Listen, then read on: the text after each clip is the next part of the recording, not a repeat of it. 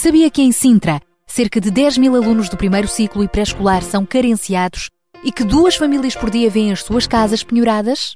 Todos os dias há alguém a precisar de ajuda e você pode ser a solução.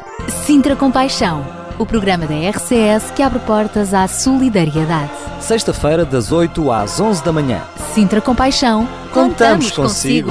Está já contado, é isso mesmo, até bem pertinho das 11 da manhã. Este é o seu Sintra Compaixão. Bom dia em nome de toda a equipa, daqui a pouco já se junta a nós o Daniel Galaio, também o João Barros. A semana passada tivemos uma grande emissão, estivemos a comemorar juntos o Dia Mundial da Rádio. E, por isso, uh, deixámos a celebração do Dia dos Namorados, um programa mais romântico e focado também nas famílias para o dia de hoje. É o que vai acontecer, por isso, estas e outras razões são mais do que suficientes para nos acompanhar até às 10, até às 11 da manhã.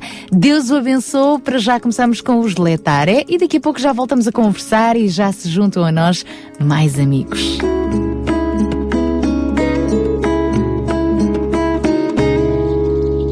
Em teu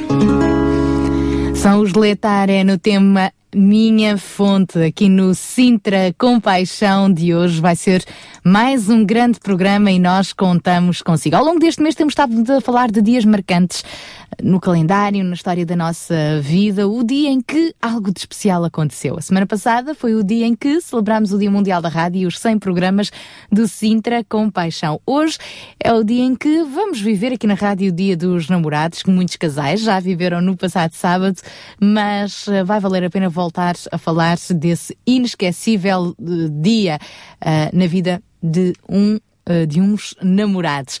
Vamos também fazer o rescaldo de quão bom foram as férias. Férias também elas inesquecíveis na vida das crianças da Operação 414, que estiveram então de segunda à quarta-feira num acantonamento em Sintra, no Parque das Nações. Alguns dos nossos ouvintes contribuíram com apoio financeiro, com materiais, com oração e claro, nós estamos uh, gratos uh, a todos por esta, este dia, por terem colaborado e, entretanto, mais mais. Daqui a pouco vamos ter a oportunidade de ouvir o testemunho de uma das crianças que participou neste acampamento na pausa de carnaval das suas férias. Também o Dia dos Namorados, eh, então em foco, já lá vamos. E em tempo de namoro, vamos falar de jovens apaixonados por Cristo. É claro, é um outro tipo de namoros, não é?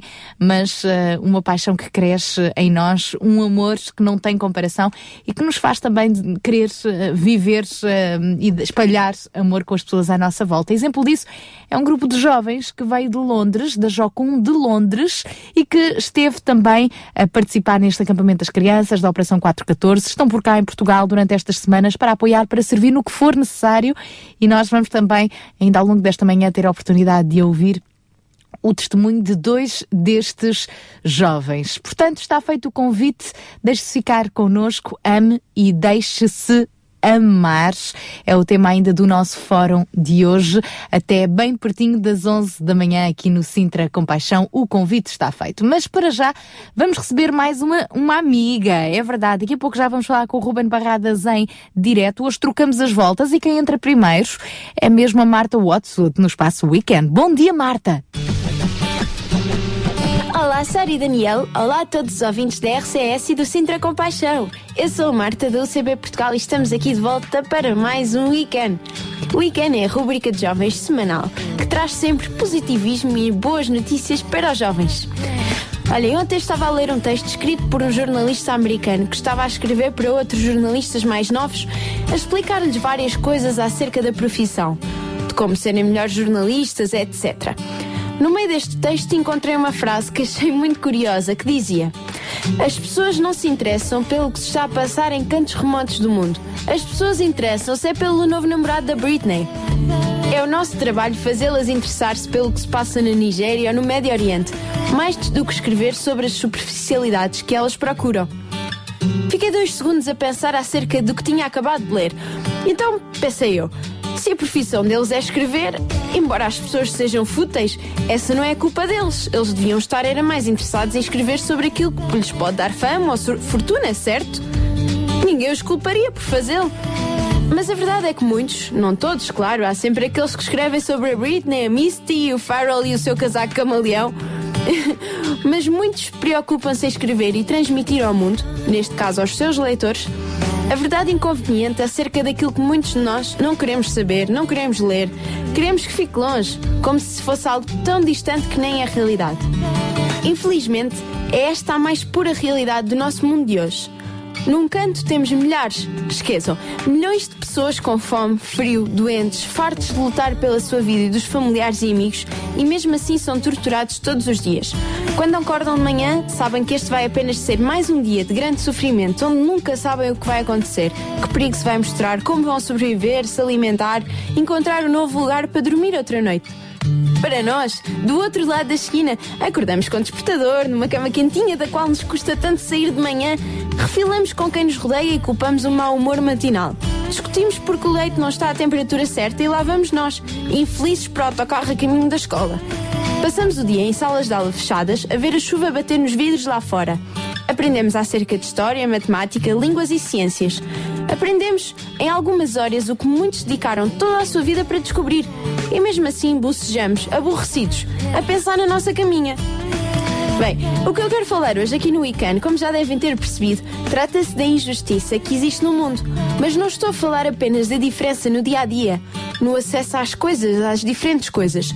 Estou a falar em injustiça da nossa atitude em relação aos jovens que vivem mesmo ao nosso lado e sobre cujas vidas preferimos não saber, sobre os quais preferimos não ouvir, nem sequer tentar imaginar.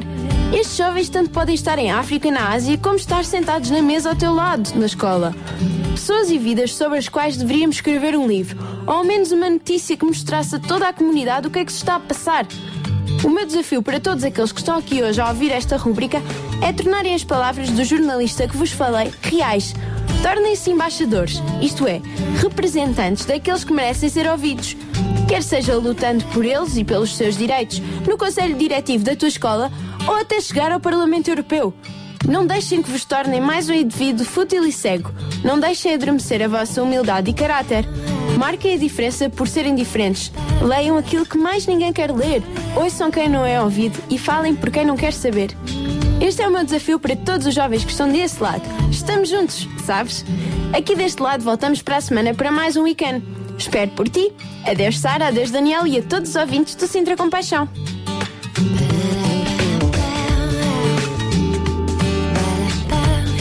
Grande beijinho à nossa amiga Marta Watswood, que na próxima sexta-feira, se Deus quiser, está de volta com mais um destes fantásticos apontamentos Weekend. São 8 horas e 21 minutos e agora ficamos com Andy Green, King of Glory.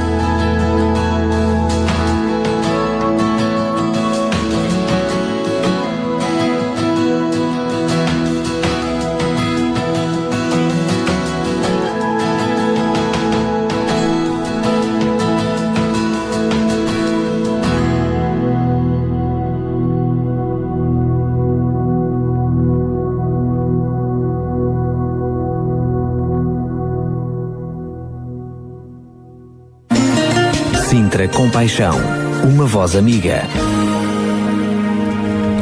E agora junta-se a nós mais uma voz amiga, João Barros. Bom dia. Muito bom dia, Sara. Bom dia a todos os nossos ouvintes. Mais um, um dia de alegria estarmos aqui todos juntos para abordar estes temas interessantes que nós temos sempre para fazer, para, para, para apresentar aos nossos ouvintes e, e, de alguma forma desfrutarmos da companhia de cada um deles uh, para falar sobre todas estas, uh, estas temáticas tão interessantes que nos trazem hoje. Sobre os dias marcantes, os dias em que Exatamente. alguma coisa se assinala, algumas coisas boas, outras menos boas. Por exemplo, há duas semanas atrás falámos a propósito do Dia Mundial do Cancro, não é? Sim. Mas ainda assim, numa coisa menos boa, uma coisa má em si mesma. Sim, sim, Tentámos projetar esperança. Semana passada foi dia de festa, sem programas do Sintra Compaixão, Dia Mundial da Rádio. E hoje, Love is in the air. Exatamente. Eh, nós hoje queríamos. É que ficamos mesmo com esta, com esta eh, enfim, eh, com esta luta interior, vamos assim dizer, é? no próprio, no próprio, na própria sexta-feira do- da semana passada, sexta-feira em que celebramos o centésimo programa, ficamos na dúvida, então, mas vamos falar do Dia dos Namorados ou vamos falar do aniversário de- do programa Sintra Compaixão? E optamos, ok, vamos falar das duas coisas, mas em dois programas diferentes. Nem mais. Portanto, ok, agora vamos falar realmente da- destas experiências que, que nós tivemos eh, todos na semana passada do Dia dos Namorados e não só, como também eh, tudo aquilo que nos tem animado ao longo desta semana eh, sobre, sobre esta temática. Gostaríamos mesmo de aprofundar mais, não ficar só pela festa, não ficar só pela pela comemoração desse dia como sendo um dia que, enfim, eh, a comunicação social acaba também por, eh, por desenvolver e, e- e tirar proveito disso também, não é? Eh, mas queríamos ir um pouco mais a fundo. O que é que isto quer dizer eh, levar uma vida de namorados? O que é que isto quer dizer namorar? Namorar não só quando se tem 18 anos, ou 20 anos, ou 22, mas namorar com 50, 60, 70, enfim, é interessante. Acho que vamos ter aqui um programa muito giro. Vamos ter a oportunidade, de, inclusivamente no fórum de hoje, depois das 10, receber o testemunho de um, de um casal, o João e a Graça António, não é? Que vão estar aqui connosco. Vamos receber alguém que também já é bem conhecida do nosso público, a Maria da Luz Cordeiro, mais conhecida por Milu, que às quintas-feiras à tarde faz com o Daniel Galaio o programa programa Famílias Felizes e, portanto, estou convencida que vai ser um bom programa. Sem dúvida, sem dúvida. Melhor ainda, vai ser um programa também internacional. Bom para os nossos ouvintes treinarem o seu inglês, mas não se assuste, o João vai fazer a tradução. Porque Vou vamos... tentar, vou tentar. E olha, vê lá o que é que vais dizer, não é? O tradutor normalmente tem de ser alguém de muita confiança de quem está a falar, para se assegurar de que aquilo que eu estou a dizer está a ser bem traduzido. Portanto, se te elegeram como tradutor é porque és de confiança. Ok. Aliás, arranja aqui um outro tradutor aqui, o nosso amigo Guilherme aqui ao lado. Ah, tu já estás a dizer Já, com quem é que estamos, é verdade. Estamos a falar de três dos jovens, porque eles são mais da Jocum, jovens com uma missão, que esta semana vieram para Portugal e vão continuar ainda ah, por mais duas semanas, não é? Ah, envolvidos ah, numa escola de treinamento e discipulado, a que se dá o nome de ETED. A base destes jovens é em Londres, embora eles sejam de várias partes do mundo, e decidiram fazer uma parte prática, ou seja, depois do estudo da Bíblia, da parte teórica, não é? Então há que fazer aquilo que os discípulos de Jesus devem fazer, que é servir. Servir, neste caso, noutro, noutros países, e eles vieram para Portugal durante estas três semanas. Estiveram já a apoiar os jovens da Operação 414 e já vamos falar um pouco do rescaldo desse acampamento e tem mais duas semanas pela frente, não é? Exatamente. Tu trouxeste contigo o Guilherme Exatamente. e mais quem? Eu creio que é melhor cada um deles se apresentar, eh, porque eu também acabei só por, por conhecê-los hoje de manhã. não é? Então, vamos lá, podes começar. O Guilherme tem a facilidade de ser brasileiro, por isso é que estamos a falar para ele. É, olá, bom dia. É, meu nome é Guilherme, sou brasileiro, vim do Rio de Janeiro. E, e sim, como, como ela falou, a gente está aqui passando é, esse mês aqui em Portugal. Nosso primeiro mês de, de, de cruzada foi na Espanha. E agora o último mês tem, vai ser em Portugal. E temos agora mais uma semana pela frente até acabar toda a cruzada. Muito e bem. voltar de novo para base. Queres apresentar as tuas duas amigas também, duas Sim, colegas? temos Kelsey, de, da Pensilvânia, Good morning. Estados Unidos. e Jessenia, primeira geração de americanos. Sua família veio do México, mas ela nasceu e cresceu nos Estados Unidos. Muito bem. Nós daqui a pouco já vamos conversar um pouco com vocês, já vamos ter a oportunidade de ouvir também um pouco das vossas experiências. Combinado para já ainda. ah, isto foi só para abrir o apetite aos nossos ouvintes, não é? Daqui a pouco já vamos então ter esta conversa. Para já, João, falavas do dia dos namorados, não é? Então Sim. vamos ficar com um tema romântico, pode ser? Fantástico. É o dueto, um, um dueto novo tempo com o tema Se o Amor Uniu.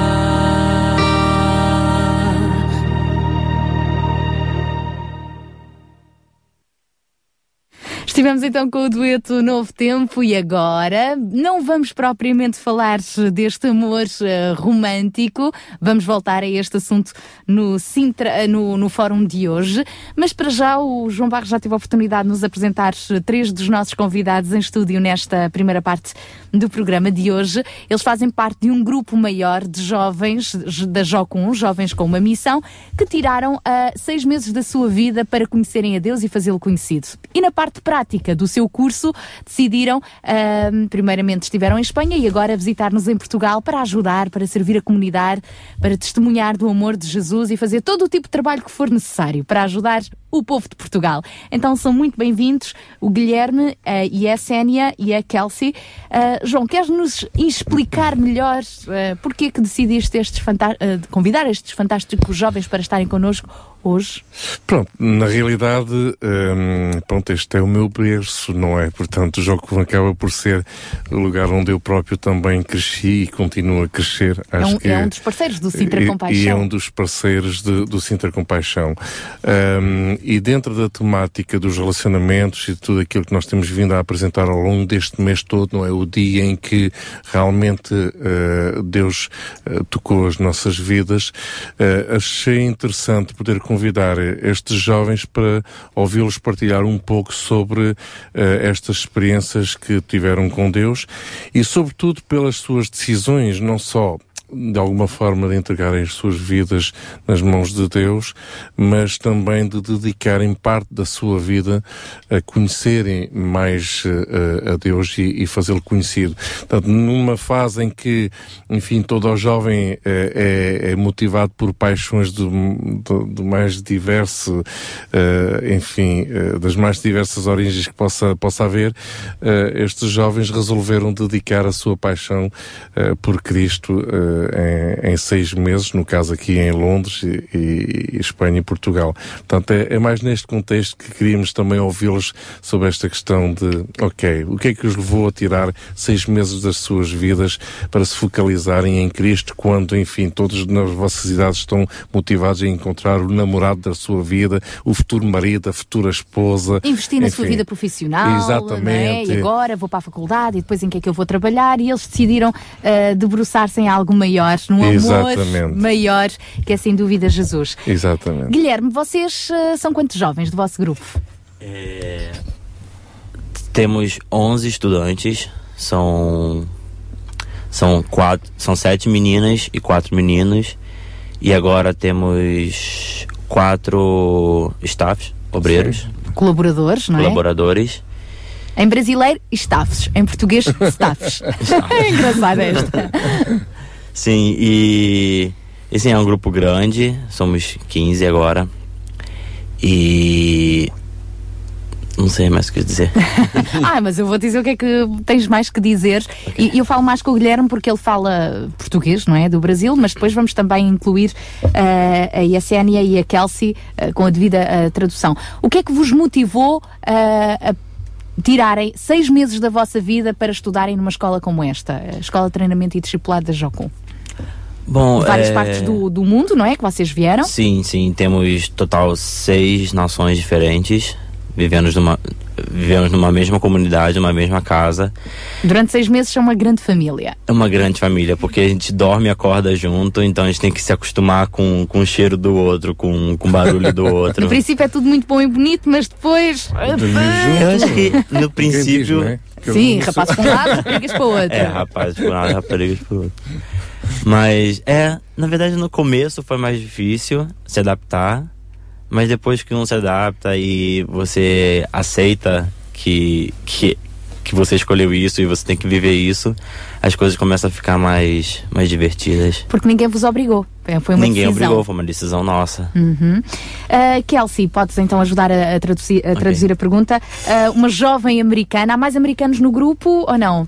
Mais americanos. sim. Há mais americanos. Portanto, a Kelsey é uma das americanas presentes no grupo. Kelsey, o que é que te levou a sair da América, viajar até à base da Jocum em Londres, para ali teres uma parte teórica e agora uh, Espanha, Portugal, para servir a comunidade? So, uh, why did you decide Agora é a parte em que o? Guilherme traduz a pergunta. Um, well, I decided to go to IWAM um, because Eu decidi ir pra Jocum, por quê? um, I was uh, at home and I had a really good job and I had um, like a car. I had you know pretty much everything like you could really want. Em casa eu, eu tinha uma casa, um bom trabalho, um carro, praticamente é, tudo que você precisava. Uh, but I didn't really feel like I was doing anything that had um, like a long-lasting purpose. Like there was no point to what I was doing. Mas eu nunca. Eu, eu, não, eu, não, eu não conseguia encontrar nenhum propósito naquilo que eu estava fazendo. Besides for money and like a secure future. É, apesar de, ter, de, de ganhar dinheiro e uma segurança de vida. And uh, I was praying about you know what I should do if it should be like a different career or um, how to kind of just get out of that uh, life with no purpose. Então eu tava, comecei a orar, pergun- perguntar a Deus o que que eu deveria, o que que eu devo fazer da minha vida e sair um pouco dessa vida sem propósito. And um, I prayed about coming to. Então eu orei a Deus para para para ir para Jocum And uh, God made it clear that this is exactly where I was supposed to come. e Deus foi muito claro que esse era o lugar que eu deveria ir. And so um, I was looking at bases and trying to decide which one I wanted to go to. And I loved London. E eu tava procurando é, os lugares para ir e e cair em Londres. But I didn't know that there was actually a base in London, so I was looking at a lot of different places in the world. Eu, não, eu, eu amo Londres, mas eu não sabia que existia uma base específica em Londres. Então eu fiquei, da Jocum em Londres. Então fiquei vendo por várias partes do mundo. And somehow I accidentally found a page for the, the London base. E sem querer eu encontrei uma página na internet da, da Jocum de Londres. And as soon as I found it, I was like, oh, this is it. Like, I have to go. E no momento que eu vi aquilo, eu falei assim, ah meu Deus, é isso que eu, eu- é isso que eu tenho que ir. Yeah, Pra esse lugar so- que eu tenho que ir. So here I am. Então aqui que eu tô. And uh, it's like now I've, I've found purpose. Like, I feel, you know, like there, I've agora done encont- something at the end of the day. E agora eu encontrei propósito e eu sinto que no final do dia eu fiz o meu trabalho. Então, e qual foi o propósito de vida que a Kelsey encontrou? Ah, so how E, e percebemos que a Kelsey ah, nos disse, portanto, que não encontrou esse propósito de vida no conforto da sua casa, ah, com, com todo, tudo, aquilo, todo, tudo aquilo que tinha, a casa, o, o carro, ah, enfim, ela queria mais. Então perguntou a Deus onde é que podia encontrar mais. E agora a pergunta é essa mesmo. Uh, yeah, I found a lot more fulfillment in being here um, at the end of the day. Eu encontrei mais Realização. realização And um, just in going out and uh, just sharing God's love and His joy with people. só de, de, de sair e, e compartilhar um, o amor- um pouco do amor de Deus. Um, just in focusing on God every single day, my relationship with Him has grown so much stronger. E focando é, em Deus todo dia, minha relação com Ele tem, tem crescido e tem ficado mais forte. And I've definitely begun feeling that urgency to um, get the word out to people because I want them to be able to experience the joy and the love that I've been able to experience. Ai, foi, foi, foi muito rápido. João, queres ajudar? Again? Again. Oh yeah. No, I said that um, I, I really want, like, I feel the urgency to tell other people about the love and joy that there is in God. Eh, emergência. Emergência. É, é, eu. Like the importance. Sim, eu, eu, eu não, agora eu, sinto. ah, começou a mudar os idiomas na minha cabeça. Agora eu sinto que essa emergência de, de, de ir e compartilhar mais de Deus. Um, and I want to be able to share that with them. I want them to be able to feel it. E eu quero estar disponível a, a, a fazer isso todo o tempo, a compartilhar desse amor. Yeah. Então, ah, Guilherme, isto quer dizer que ah, esta experiência de seis meses não se resume ao tempo em que vocês estão com a Jocum. Quando vocês regressarem às vossas, às vossas casas, às vossas famílias, quem sabe às vossas igrejas locais, é para continuar. Sim, sim, a ideia é, é trazer isso para nossa vida e muitos já decidiram já continuar com a Jocum. É, eu também decidi agora separar mais um ano com a Jocum, ficar um pouquinho como staff e fazer uma nova escola. E, e sim, são na, na, realidade foram cinco meses, foram três de teoria e dois de prático. E, e sim, é, a ideia é para levar isso para toda a vida. Que idades é que vocês têm neste grupo? Esse grupo, a maioria tem seus 18, 21 anos e eu e mais uma menina temos 25. João, é fantástico ver jovens com esta idade que decidem, não, agora o nosso foco vai ser Jesus. Pois como é que, na realidade, podemos encarar uh, uma vida pela frente sem começar desta maneira? Realmente isto é, é, fantástico ver pessoas que estão a partir de um bom um passo, do primeiro passo que é, é colocar Deus em primeiro lugar nas suas vidas. Muitas vezes nós pensamos em Deus em segundo, terceiro, quarto plano ou depois ter, uh, enfim, realizado todos os nossos sonhos pessoais então aí vamos considerar Deus, o que é que Deus tem mais para nos dar, que é exatamente o inverso, é antes de pensar em nós, vamos começar a pensar em Deus. Antes de fazer planos para a nossa vida, vamos ouvir primeiro os planos que Deus tem para a nossa vida tudo isso muda uh, o curso da nossa vida, sem dúvida nenhuma. Faz lembrar aquele versículo que o próprio Jesus disse: Buscai em primeiro lugar o reino de Deus e a sua justiça, Sem a sua dúvida. vontade, e todas as outras coisas Sem vos serão dúvida. acrescentadas. Falta-nos ainda ouvir a nossa mexicana uh, e a Sénia uh, também, uh, que voltas é que a vida dela deu uh, até chegar até aqui. Que idade é que ela tem então? Sim, podes-nos falar e aqui o Oh, Guilherme vai Dario. Traduzindo. 19. 19 anos, percebemos, muito bem. E que voltas é que a tua vida deu? Como é que chegaste até aqui, portanto? Porque cada jovem tem também a sua história. Well, um, that's a really funny story. É uma história muito engraçada. Un menino com manzai- No, I'm joking. so, um, I didn't grow up in a Christian home. Eu não, eu não cresci numa, Num lar numa, cristão. num lar cristão. It was very confusing, but um, thankfully in high school, I was able to find Jesus.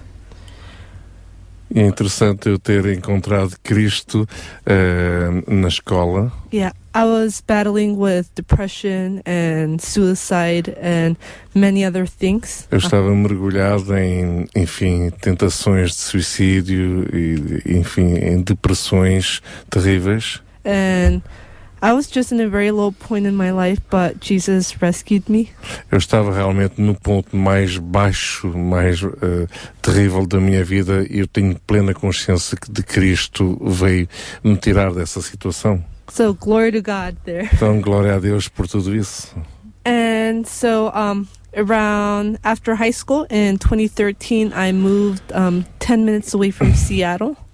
Depois eh, de terminar eh, o meu percurso escolar, acabei por mudar-me de cidade, eh, de onde eu estava, mudei-me para Seattle, uma outra cidade dos Estados Unidos. And there I was an intern in a church.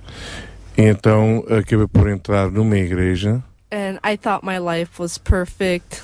And I was practically going to church four times a week, e, volunteering. e eu comecei realmente a acreditar que a minha vida era uma vida perfeita, porque comecei a ir várias vezes à igreja eh, por semana, voluntariando-me também para servir durante eh, a semana. I had a good job. Eu tinha um bom friends, trabalho, bons, bons amigos, um apartamento, Had a bicycle. eh, bicycle, tinha uma bicicleta também.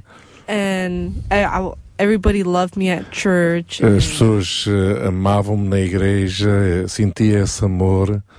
but even even when I had all that stuff, even if I was living the good Christian life. Mas mesmo tendo todas estas coisas, aquilo que nós podemos chamar de uma boa vida cristã, I was really unhappy. eu estava realmente infeliz. I was practically um, doing all these things just so I could get words of affirmation from leaders. Eh, eu, na realidade, eu vivia estas coisas todas, mas vivia com, com uma motivação errada, mais para ter a aceitação de outras pessoas eh, à minha volta. Yeah, I was always in fear and just wanted everybody to like me. Eu, eu vivia sempre com muito medo e tinha sempre aquela preocupação. Eu preciso que as pessoas eh, gostem de mim e me amem.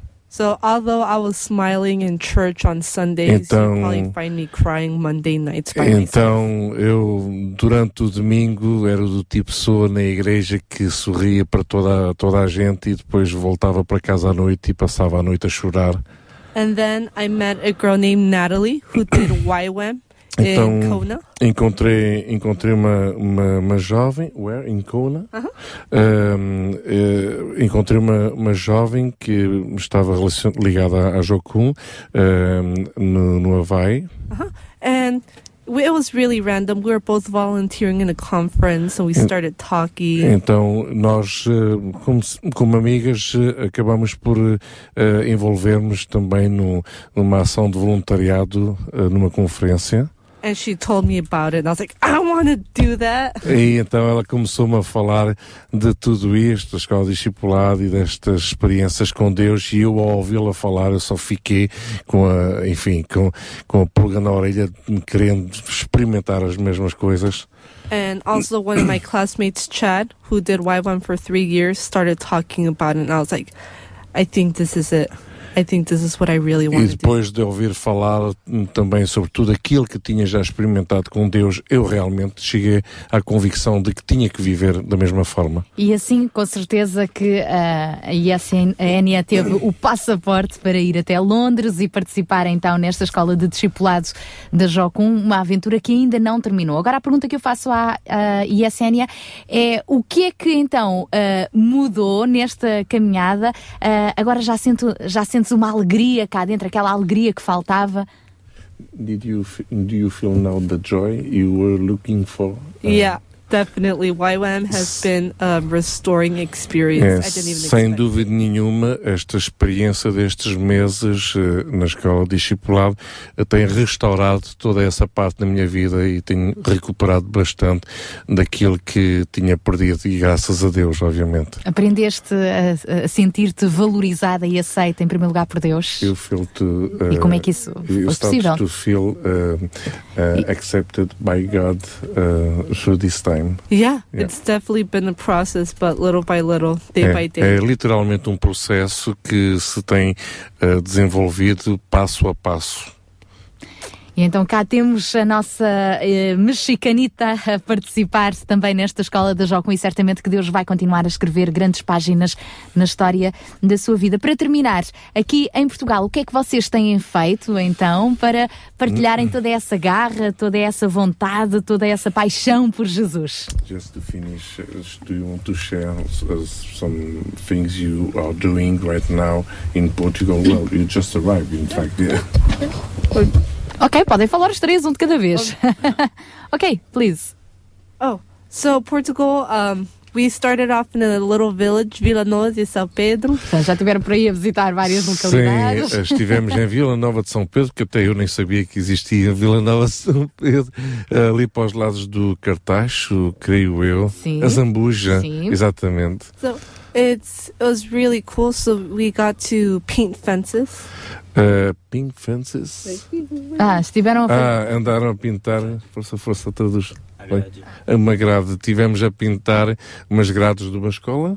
Portanto, Ok. lá está, serviço comunitário. Serviço comunitário. Guilherme, podes continuar então. Exatamente. Mais fácil. Estiveram com as crianças da Operação 414 no, no, no acampamento de carnaval, não é? Ah, sim, sim. É, sim, depois que a gente saiu da. Saímos da Vila Nova de São Pedro. Foi um tempo muito bom lá, uma cidade muito pequena, quase fantasma, não tinha ninguém na rua. E trabalhamos com as crianças no acampamento nesse final de semana.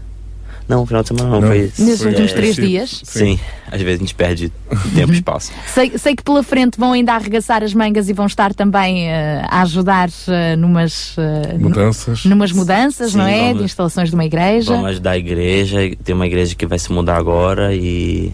E sim, agora trabalho, trabalho, trabalho. Ou seja, não vieram para passar férias. não. E, e tem também por aí agendada uma caminhada de oração em Lisboa, não é? Sim, sim, sim. Portanto, isto porque estes jovens trabalham com os braços, trabalham com a voz, a dar o seu testemunho, também fazem algumas coreografias e danças, não é? Ah, ou seja, apresentações artísticas para mostrar o que é que Jesus tem feito por nós e também oram. Sim. a oração é a base de tudo. Ok, para terminar, eh, Kelsey, ah, uma pequena mensagem para quem nos está a ouvir. Pode não ter oportunidade, e vocês podem ir traduzindo à medida que eu vou falando, então, para ganharmos tempo. Small message for Sim. Podem não ter, If you want to give a message sim, para os ouvintes que podem não ter oportunidade de participar no METED, Mas- mas podem aprofundar o seu amor por Jesus e servir com paixão a comunidade. Yeah, how they can get some of what you you, you got d- during this Kelsey. Um, well, basically, since I have been here at YWAM, Desde que eu tenho estado ahm, envolvido neste programa da Jocum, uh, there's been a lot of restoration, just kind of in, in any area, um, sim, tem- in every area temos observado realmente ah, muitas experiências de restauração em muitas áreas. It's been uh, a great experience doing the discipleship training school. Ah, em si, na, própria fase teórica da escola discipulada, tem sido uma experiência muito forte com Deus. Um, it, through it, God is able to restore like so many of uh, old wounds that I've had. É, é como estar a ver Deus de alguma forma curar as nossas vidas, feridas que todos nós carregamos nas nossas vidas while uh, transforming my life um, in every single way possible. e de alguma forma uh, uh, experimentar uma transformação uh, em todos os sentidos das nossas vidas. and um, changing the way also uh, that I view God Sim, personally. e também isto tem realmente mudado muito a minha maneira de ver Deus como eu, eu via de uma maneira diferente. Um, God is a father. God is Deus é um pai, Deus é um filho, and God's also um, the Holy Spirit. And, Deus é, é Espírito Santo também. and we've gotten to experience God as all three of those things. E nós temos experimentado Deus realmente nestas três dimensões. And it has been absolutely incredible. E tem sido realmente incrível. And um, I would definitely encourage anyone Eu to do it. gostaria de encorajar todas as pessoas a poderem ter um tipo de experiência como esta com Deus. Yeah, even if you don't feel called to be a missionary or do missions, for the rest of your Mesmo que não, não seja chamado para ser um missionário ou, ou, ou ter experiências missionárias, it's absolutely amazing to just set um, five months of your É, time uh, é, aside for God. é, é, é puramente espantoso realmente reservar, dedicar cinco meses das nossas vidas eh, focados em Cristo. E dedicar uma vida inteira também para o conhecer, para o amar e para o fazer conhecido, sem, Sem dúvida. dúvida. Muito obrigada, Guilherme, Yessenia e a Kelsey. Um grande abraço para toda a equipa ah, do vosso grupo da Jocum de Londres. Obrigada por terem estado hoje aqui connosco. E João, obrigada também por teres trazido estes jovens. Daqui a pouco nós vamos ainda ouvir o testemunho de uma das crianças da Operação 414 que esteve neste acampamento de carnaval, para o qual muitos dos nossos ouvintes contribuíram, quer financeiramente, quer com orações. Para já, ah, ficamos com este tema de Jeremy Camp, que expressa um pouco de tudo isto que nós tivemos a falar. Give me Jesus, dá-me Jesus. Jesus de manhã, à tarde, à noite, em todas as fases da nossa vida, nós precisamos dele.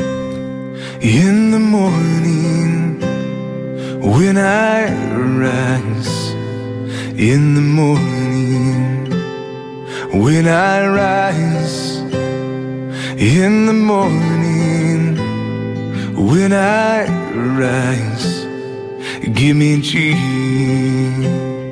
Jesus, give me Jesus. Give me Jesus.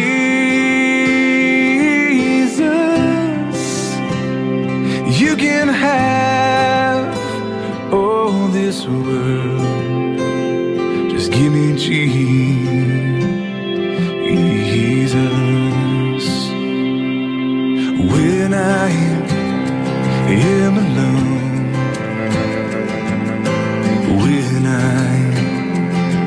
Am alone. Oh, when I am alone,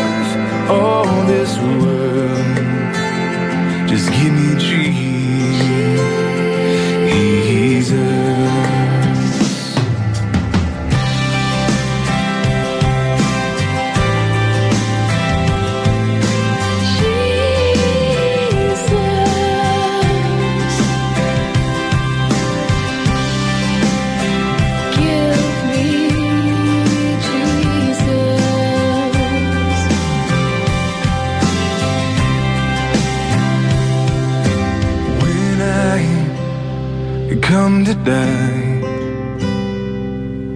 when I come to die, oh, when I come to die, give me Jesus,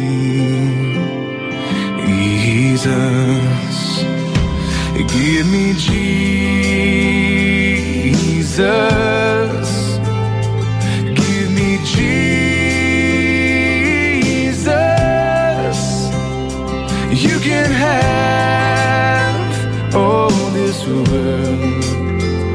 Just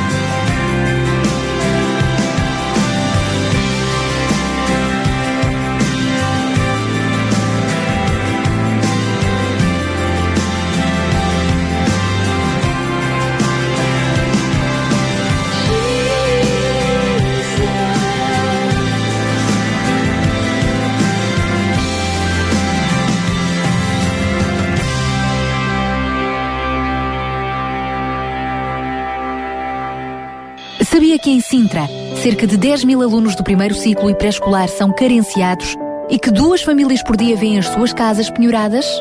Todos os dias há alguém a precisar de ajuda e você pode ser a solução. Sintra Compaixão, o programa da RCS que abre portas à solidariedade. Sexta-feira, das 8 às 11 da manhã. Sintra Compaixão, Contamos consigo. No nosso Sintra com Paixão de hoje vamos falar sobre o Dia dos Namorados. Na próxima hora, durante o nosso fórum, vamos voltar a este tema Ame. E deixe-se amar.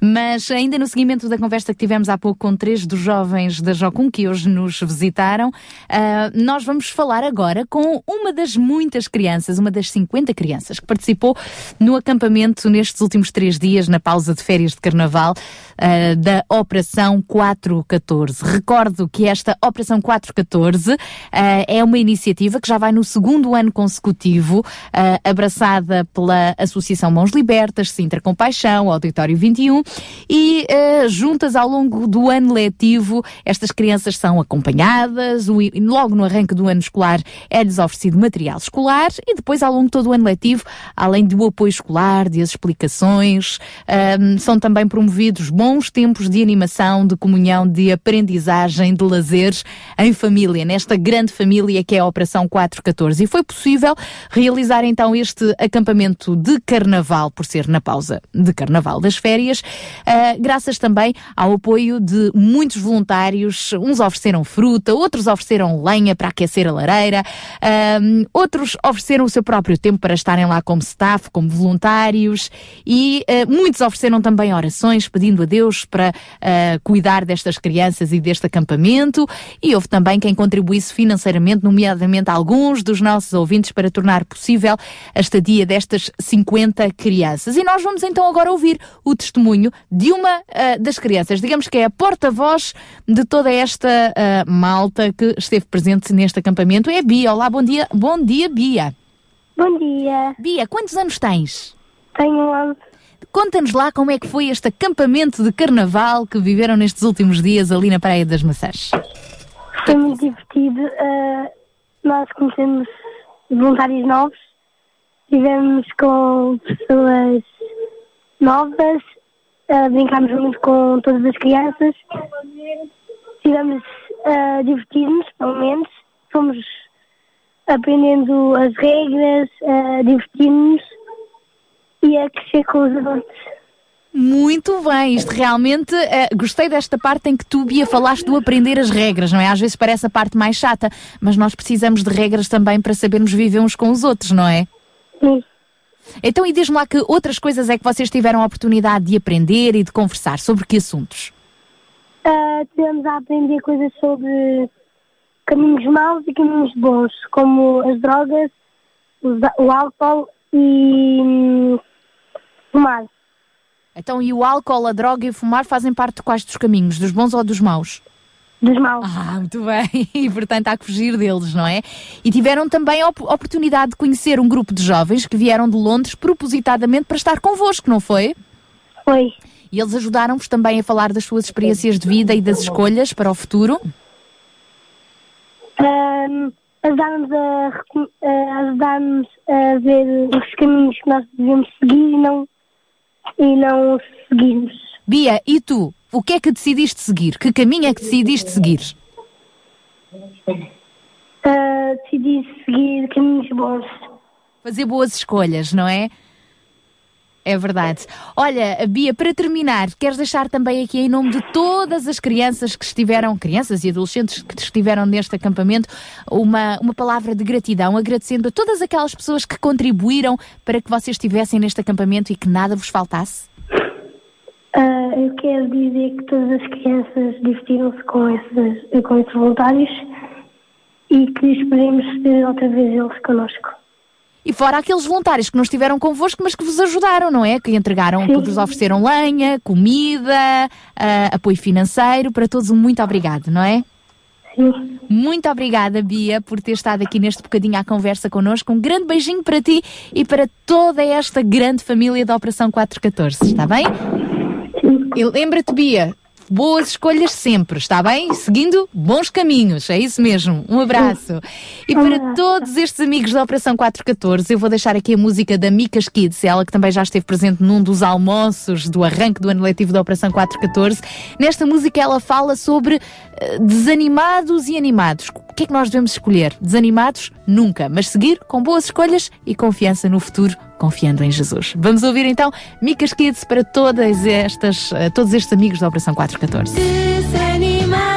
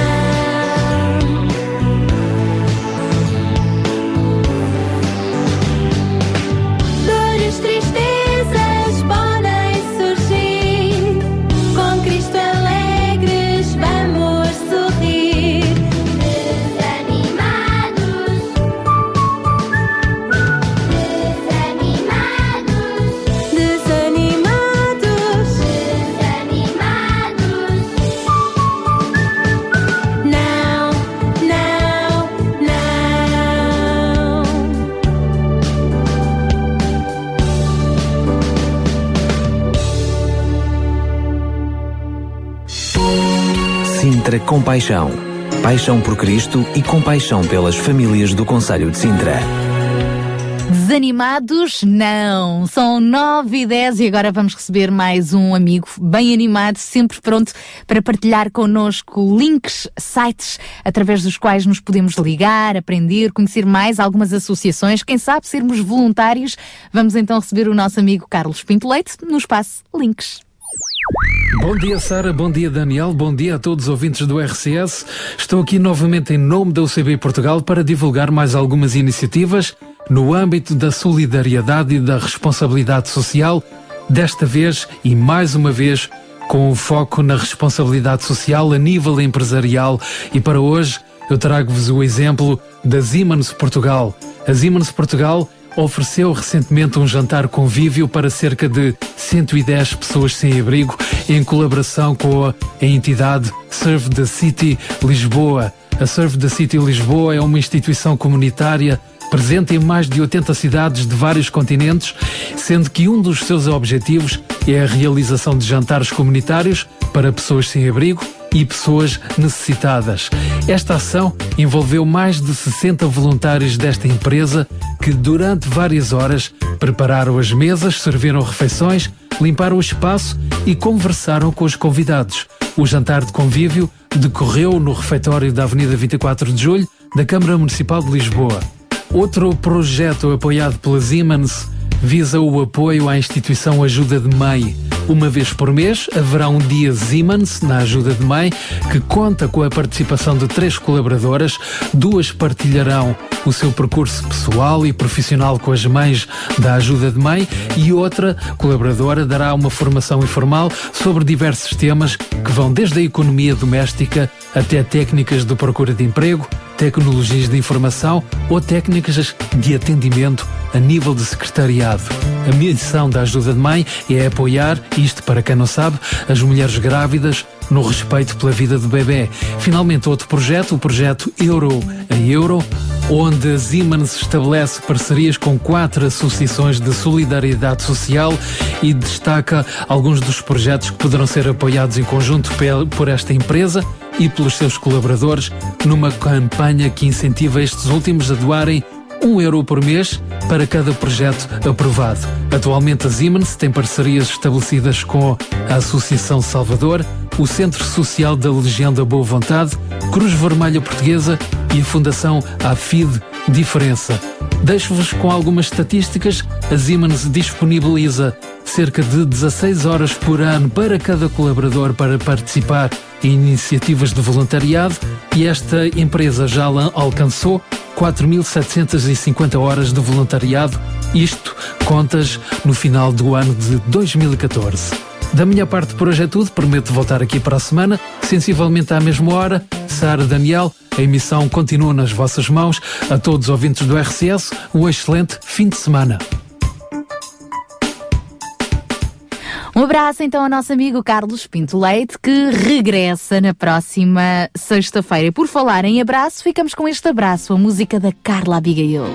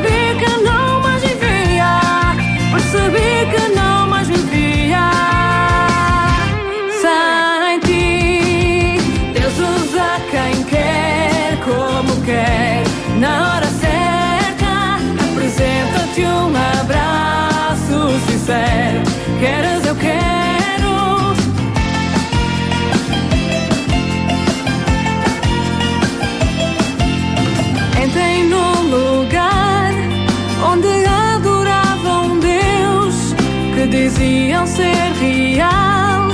Logo me abraçaram tal e percebi aquele abraço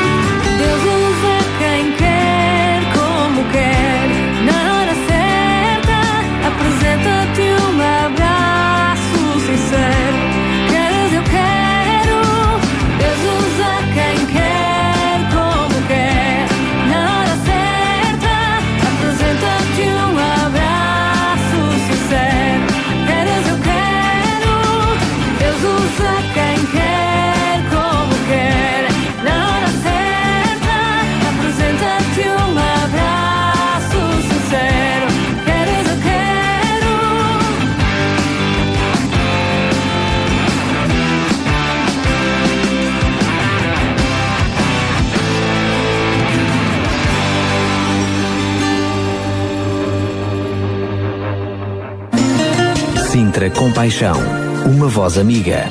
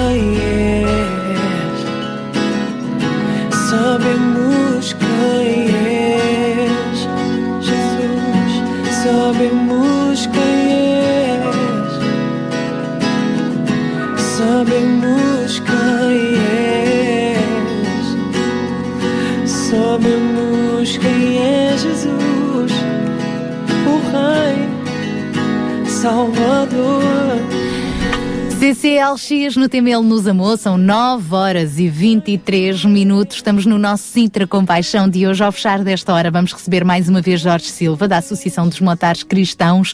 Está habituado a andar por aí sobre rodas, eh, viajando pelo país inteiro.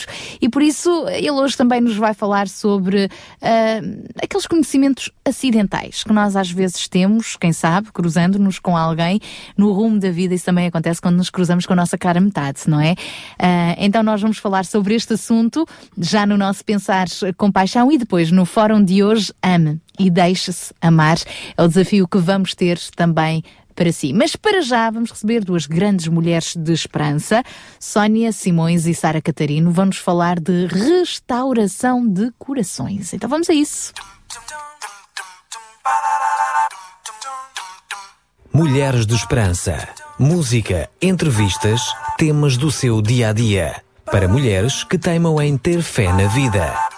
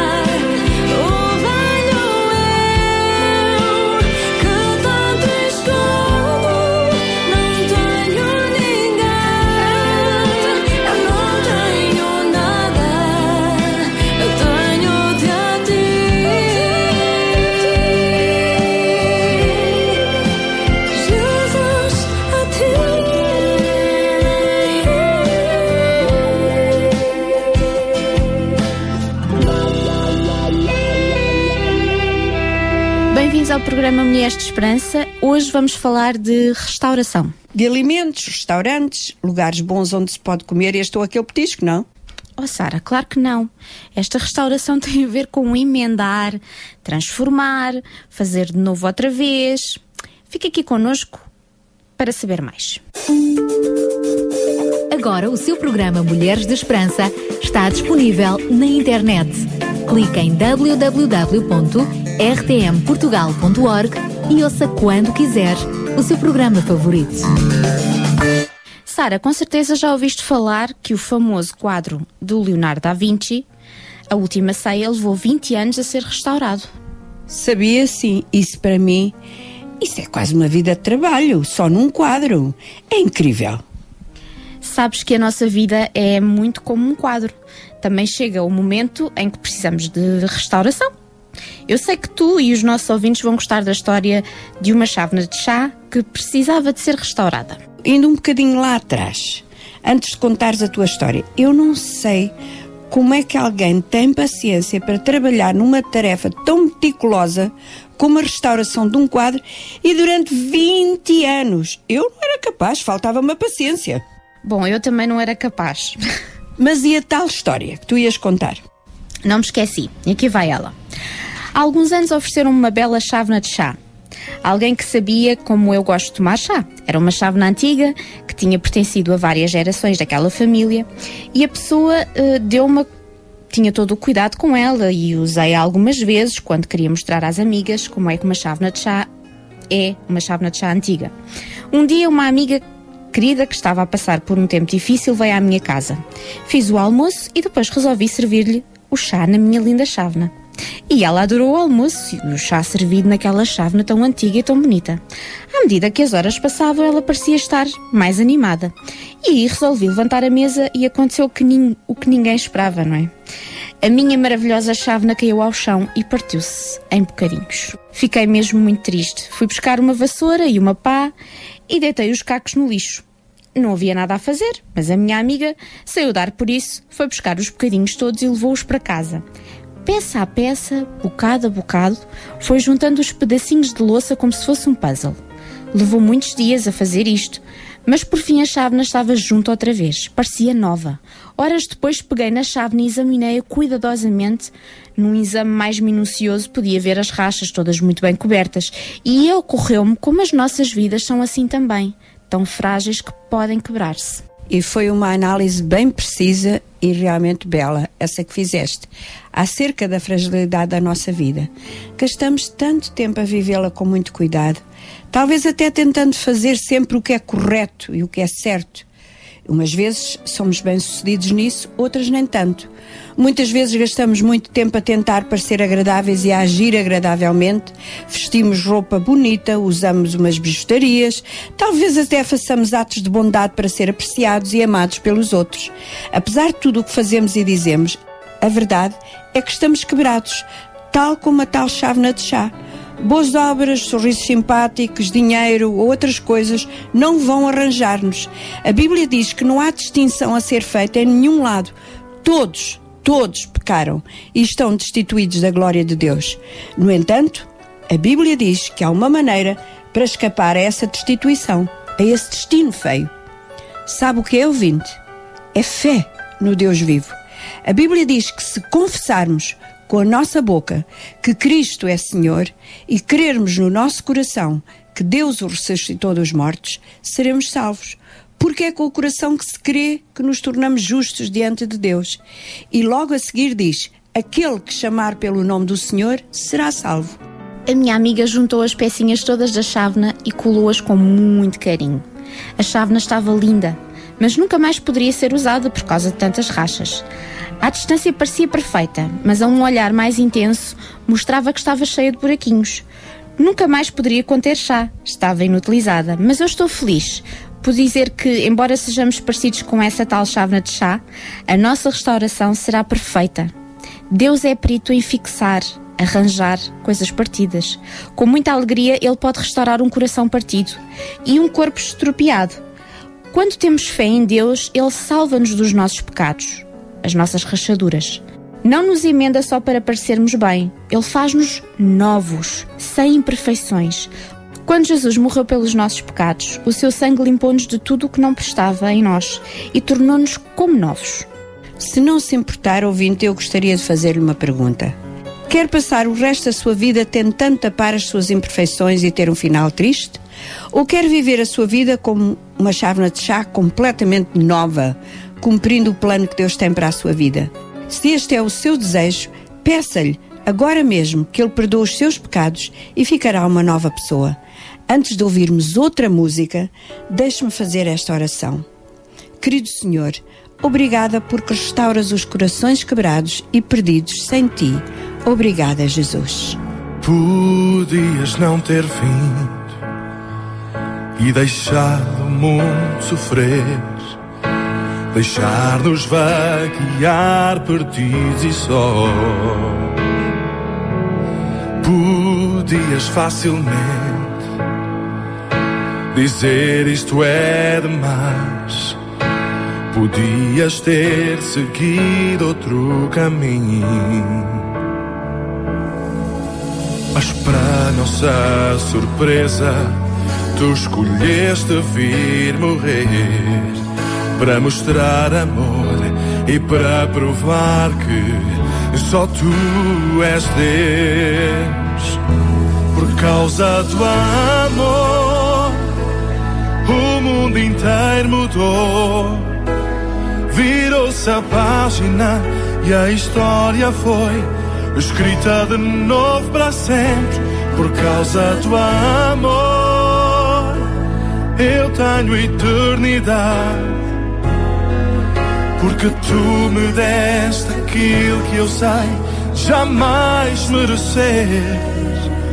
Como imaginar o preço que pagaste por causa do amor?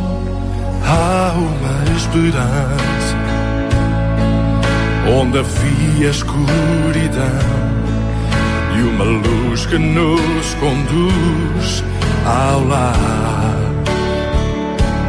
E a vida que vivemos, nem a morte pode destruir, pois tua graça e amor não nos deixará. Por isso vim honrar aquele que esta dádiva deu, o único que é digno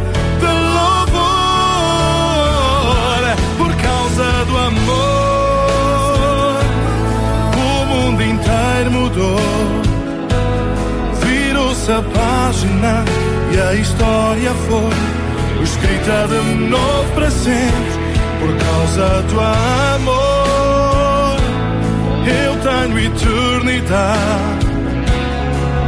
Porque tu me deste aquilo que sei jamais merecer.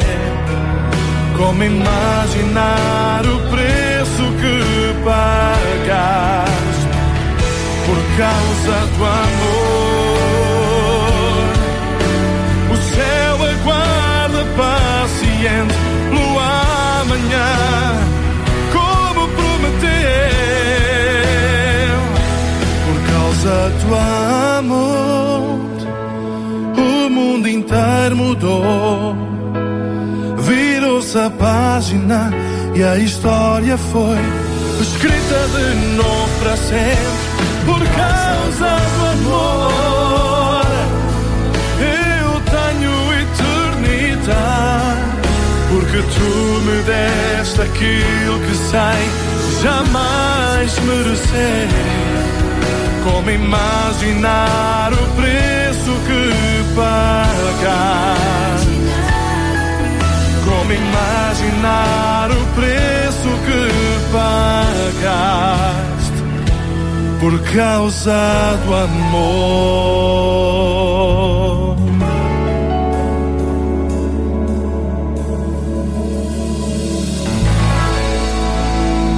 Mulheres de Esperança. Este é o programa Mulheres de Esperança e hoje temos estado a falar do poder que Deus tem em restaurar eh, e fazer de novo a nossa vida. Às vezes somos apanhados em certas circunstâncias na nossa vida para as quais não temos resposta. É como se estivéssemos numa armadilha e não vemos o caminho de saída. Este programa chama-se Mulheres de Esperança porque acreditamos firmemente que, mesmo no meio desses momentos de dor, dessas armadilhas de grande sofrimento, há esperança. Por isso, de vez em quando, gostamos de contar-lhe histórias de pessoas que saíram dessas circunstâncias e encontraram a esperança para continuar. Talvez se sinta encerrada numa caixa de dor e, quem sabe, esta história de hoje estará bem perto da sua situação, de tal maneira que consegue identificar-se com ela, que encontre essa esperança nesta partilha. A história é simples. A mãe de Rebeca morreu quando ela era ainda muito pequena. O pai tornou a casar e a madrasta abusava da menina. Rebeca chorava pela mãe todos os dias. Ninguém a consolava e a sua vida foi ficando cada vez pior, até porque o pai começou a molestá-la. Cheia de medo e horror, fugiu para a casa de uma tia, mas o pai foi buscá-la à força. Vivia num medo constante daquele pai tão bruto e tão desumano, e finalmente, em desespero, fugiu de casa. Não tinha dinheiro, nem lugar onde ficar, mas uma mulher idosa pareceu ter pena dela e recebeu-a. Deu-lhe abrigo durante uns três dias, mas logo a seguir vendeu-a para um bordel. O futuro de Rebeca era bem incerto. Desejando com todo o desespero a sua liberdade, chorava pela sua segurança, implorando aos homens que a usavam que tivessem pena dela e a ajudassem a sair daquela situação. E depois de ouvir as histórias de horror que a jovem contava, um dos homens comprou-a e viveu com ela maritalmente durante algum tempo. Dessa relação nasceu uma menina, mas a sogra estrangulou a criança, mesmo diante dos olhos de Rebeca. Por causa disto, ela entrou numa depressão profunda. Pouco tempo depois deu à luz outra criança. Desta vez era um menino, que morreu na noite a seguir ao nascimento. Rebeca continuava a viver a sua vida num túnel enorme de negro desespero. Teve uma terceira gravidez, mas mesmo assim não via qualquer esperança para o seu futuro. Com o seu coração completamente quebrado, começou a contemplar a ideia do suicídio e, na sua mente doente, esta era a única saída. Mas, mesmo nessa altura, ouviu pela primeira vez um programa de rádio que falava em Deus. Numa total concentração, ela bebeu cada palavra que ouviu e não foi apenas confortada, mas colocou sua fé em Deus. A graça e o amor de Deus salvaram a vida desta mulher. Foi necessário só um programa de rádio. Uma voz que falava, nem ela sabia de onde. Essa voz entrou direta no seu coração e mudou a sua vida. Talvez ouvinte você está a escutar este programa pela primeira vez e mesmo pela primeira vez ouve alguém dizer que Deus a ama e se preocupa consigo e pode transformar a sua vida tal como fez com Rebeca. Vou repetir mais uma vez uma passagem bíblica que temos citado várias vezes, porque estou convicto que nem a morte, nem a vida, nem os anjos, nem demónios, nem o presente, e nem o futuro, e nem a altura, nem profundidade, nem qualquer outra criatura me poderá separar do amor de Deus que está em Cristo Jesus.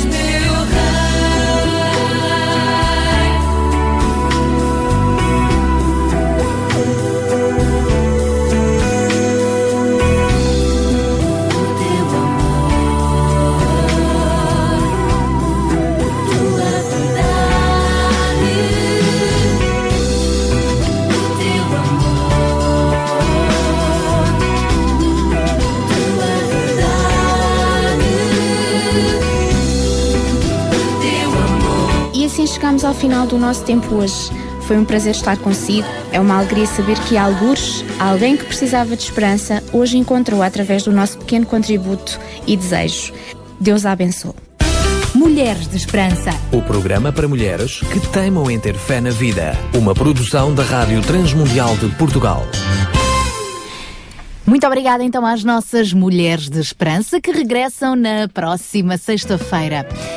Daqui a pouquinho vamos também conversar com o nosso amigo Jorge Silva, que nos vai trazer então o Pensar com Paixão. Hoje vai-nos falar de um uh, daqueles conhecimentos acidentais na estrada da vida, quando nos cruzamos com aquela pessoa especial que nos vai acompanhar para o resto da nossa vida, com a nossa cara metade.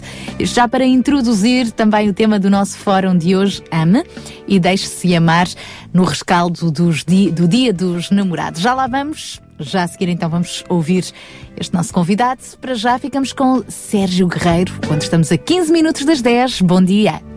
Clamo ao Senhor para que Ele me ouça quando estou em grande angústia.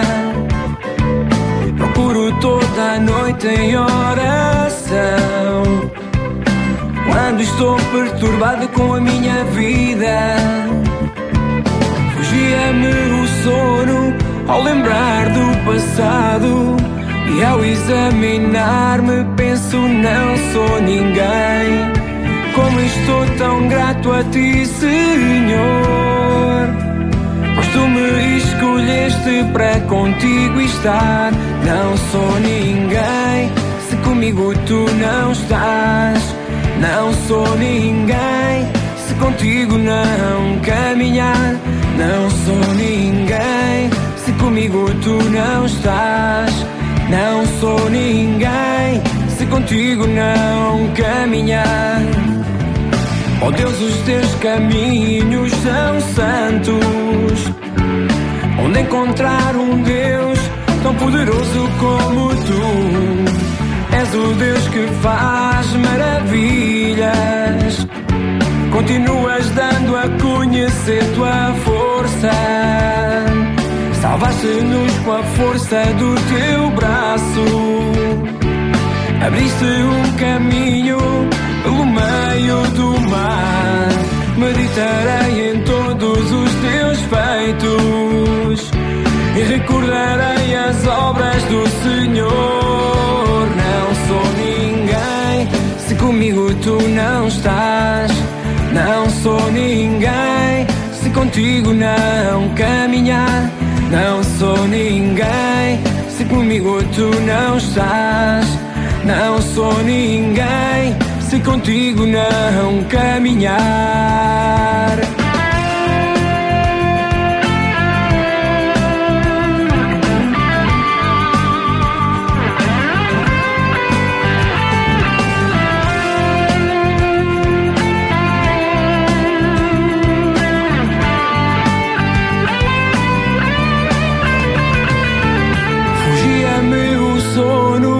Ao lembrar do passado e ao examinar-me penso não sou ninguém.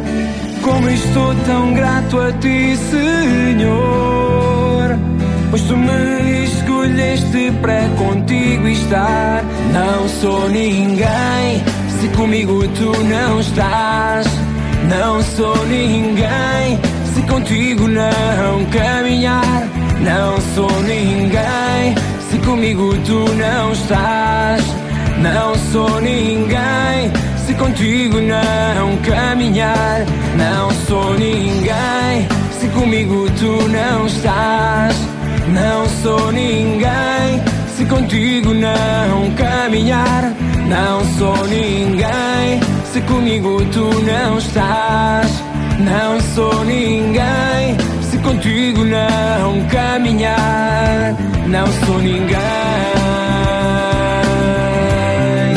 Não sou ninguém. Mas com Jesus somos tudo. Música com Sérgio Guerreiro. Sintra Compaixão, ao serviço da comunidade. Ame e deixe-se amar é o tema do nosso fórum na próxima hora. Mas para já vamos falar de um conhecimento acidental, mas que não foi nenhum acidente de percurso, muito pelo contrário. Pois é, é que a vida é feita de caminhadas, cheia de dias especiais, encontros marcantes, disso temos falado ao longo deste mês.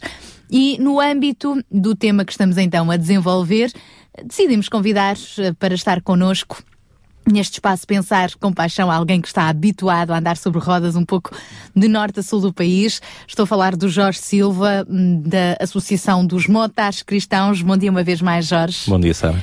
E já para anteceder o tema de hoje, que está ainda no rescaldo do Dia dos Namorados, vais partilhar connosco um conhecimento acidental com aquela que já é a tua namorada há uns bons anos. Sim, sim, A é tua verdade. esposa. É verdade. Eu acho que quando nós, qualquer pessoa encontra aquela a outra pessoa especial, a tal cara metade, eh, ficamos com os joelhos a tremer. eh, Há muita gente que diz que é, que é o dia do encantamento, o dia da descoberta. o- Há mesmo até quem diga que, olha, foi a partir daquele dia em que eu comecei a viver, numa atitude mais de, de gozar com a situação. Ah, no entanto, para mim, eu, eu, eu gosto muito de lhe chamar o dia da maquilhagem. Ok? É, é um dia em que olhamos para, para- no meu caso, olha-se para uma mulher e dizemos que tudo nela é perfeito. Portanto, ah, até o feitio é perfeito, é tudo perfeito. Ah, no meu caso, ah, a, a minha namorada, a Catarina, até, até ia ao ginásio, portanto, foi aí que a gente trocou as primeiras palavras, foi no ginásio. Foi aí que se conheceram. Verdade. Uh, pelo menos foi aí que nós nos encontramos. Uh, e eu pergunto, será que foi nesta altura que verdadeiramente a conheci? Um, é de- normalmente costuma-se dizer que o conhecimento consiste uh, a junção entre uma crença verdadeira e uma crença justificada. Um, Parecia-me que para aquele dia seria muito pouco. Uh, no ginásio era pouco para que eu pudesse dizer, não, foi aqui que eu a conheci. Então, uh, questiono-me se foi aquele dia que eu conheci ou se eu a vou conhecendo em vários dias. E então, pela minha experiência, acho que o casamento é o cenário perfeito para realmente conhecermos uma pessoa. Um, é aí que o melhor e o pior de cada um de nós vem ao de cima. Um, deixamos cair a, a tal maquilhagem do primeiro encontro. Um, no entanto, para mim há um dia em que, não tendo sido feliz, foi um dia onde tive a certeza que eu conhecia a Catarina. No mundo de motar, onde eu ando, no meio dos motociclistas, diz que só há duas categorias de motociclistas. São os que já caíram e aqueles que ainda vão cair. Eu, felizmente ou infelizmente, já pertenço à primeira categoria, eh, os, que, os que caíram. E é, e é disso que eu vos quero falar hoje. Era um domingo, vinhamos eh, de regresso da, da Igreja Motar, que fazemos uma vez por mês eh, no capítulo de Lisboa. Faltavam cerca de 600 metros para pa, pa entrar em casa e um jovem de carro não, não, não respeitou um sinal de stop eh, pá, e o embate foi in- inevitável. A Catarina foi projetada da moto, passou por cima do carro e eu fui com o corpo contra a carroceria do carro. A Catarina apenas esfolou o joelho e ficou dorido porque o impacto que teve no chão foi forte.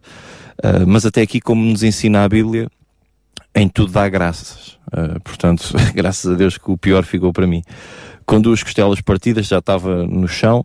A Catarina rapidamente levantou-se, veio para o pé de mim e, no meio do choro e da aflição, ah, que não há de ser muito complicado de perceber, ah, ela mesmo com dores estava comigo e ficou comigo até que, que chegasse o INEM.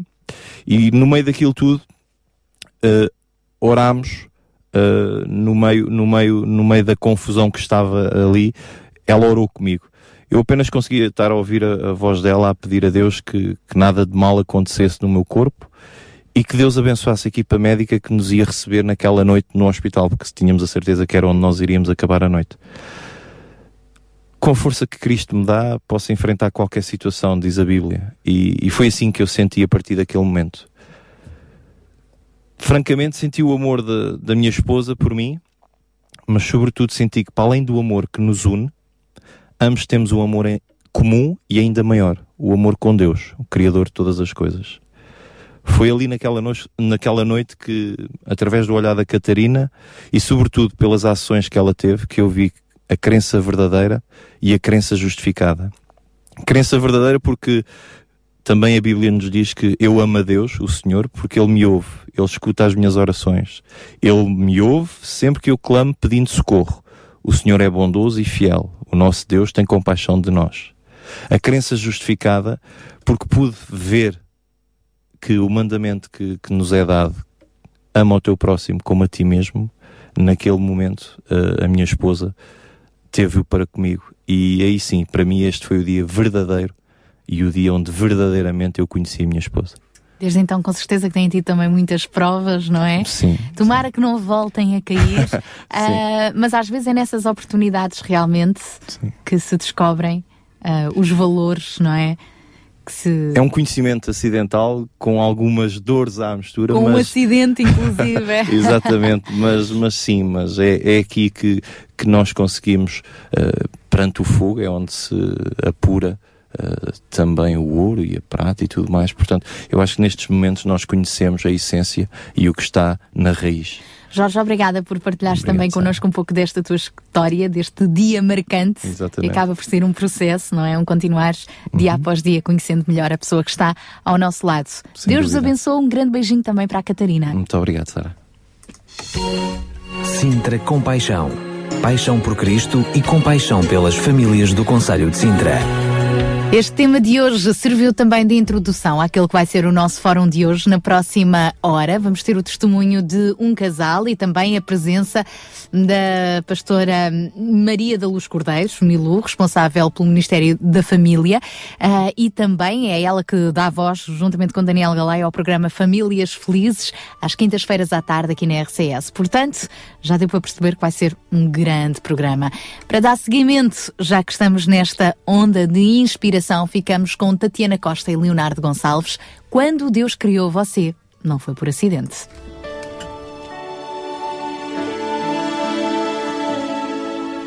Eu sempre achei difícil entender como duas vidas podem se tornar apenas uma. Mas quando eu te encontrei, eu te amei. E um milagre aconteceu. E então eu entendi que Deus tem sempre um plano para nós. É preciso paciência e ouvir Sua voz. O que será que meu Deus pensava quando criou você? Acho que estava pensando em mim, porque me deu mais do que sonhei. Deu muito mais do que eu podia imaginar.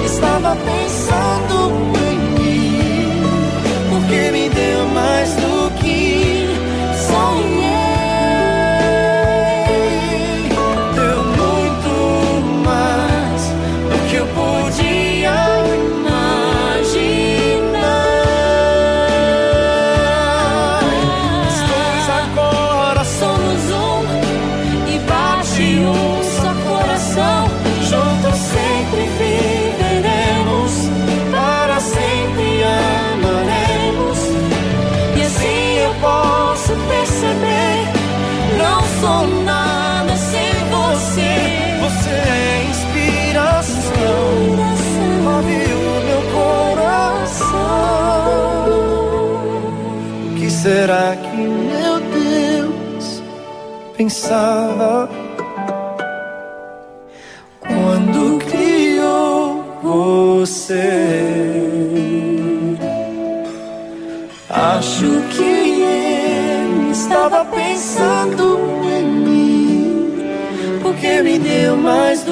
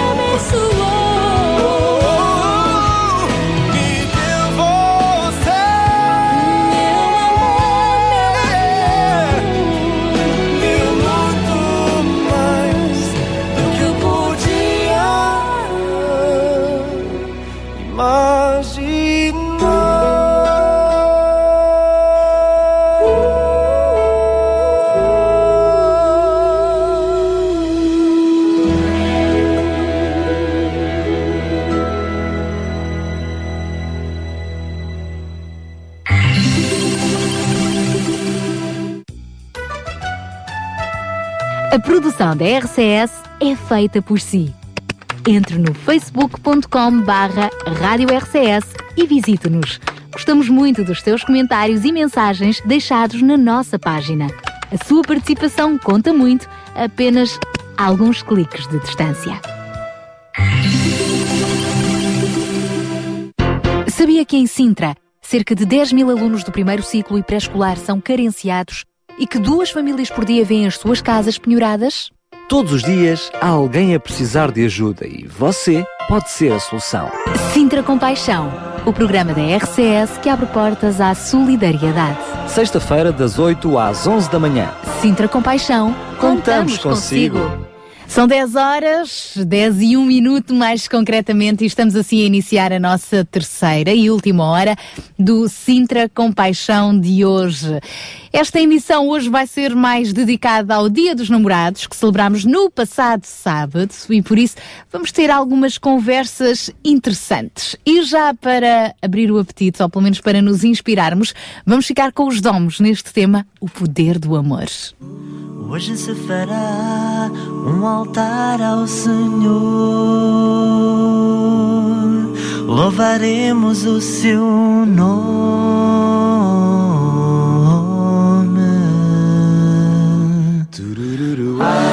E hoje se verá que o poder do amor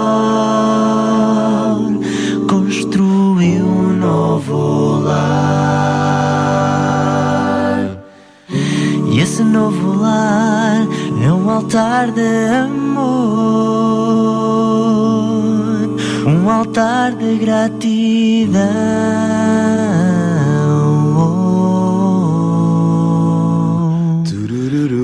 Será um bom lugar onde paz haverá,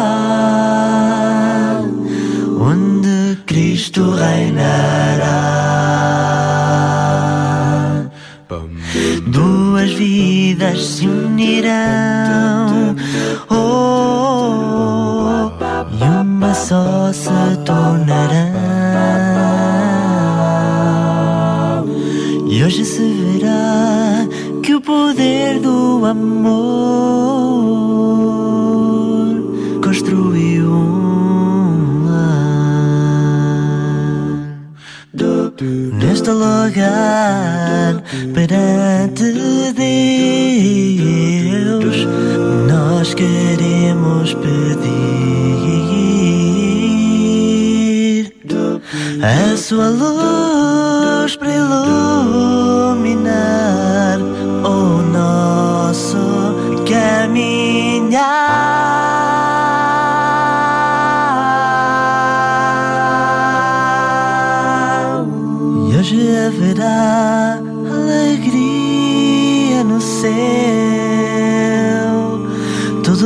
Anjos vão cantar. Oh. Foi Deus quem os uniu, todo o céu saberá. Foi de amor. Duas vidas se unirão tornará. E hoje se verá que o poder do amor construiu um lar. Ele construiu um lar. E hoje se fará, Se fará um altar ao Senhor. Um altar ao Senhor. Seu nome.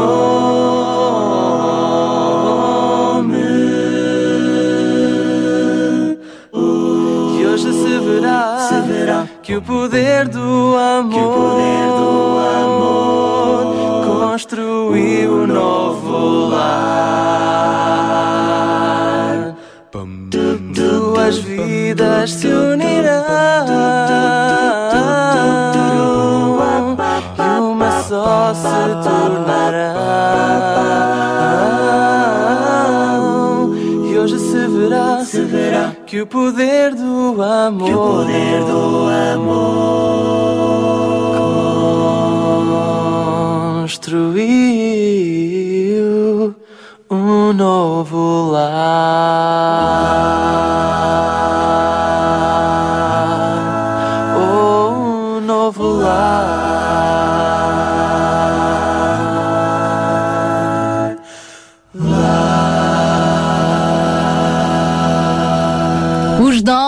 Tema O Poder do Amor, este tema que é muito inspirador, nomeadamente muitas vezes cantado em cerimónias de casamento. E porquê? Porque hoje vamos falar deste assunto.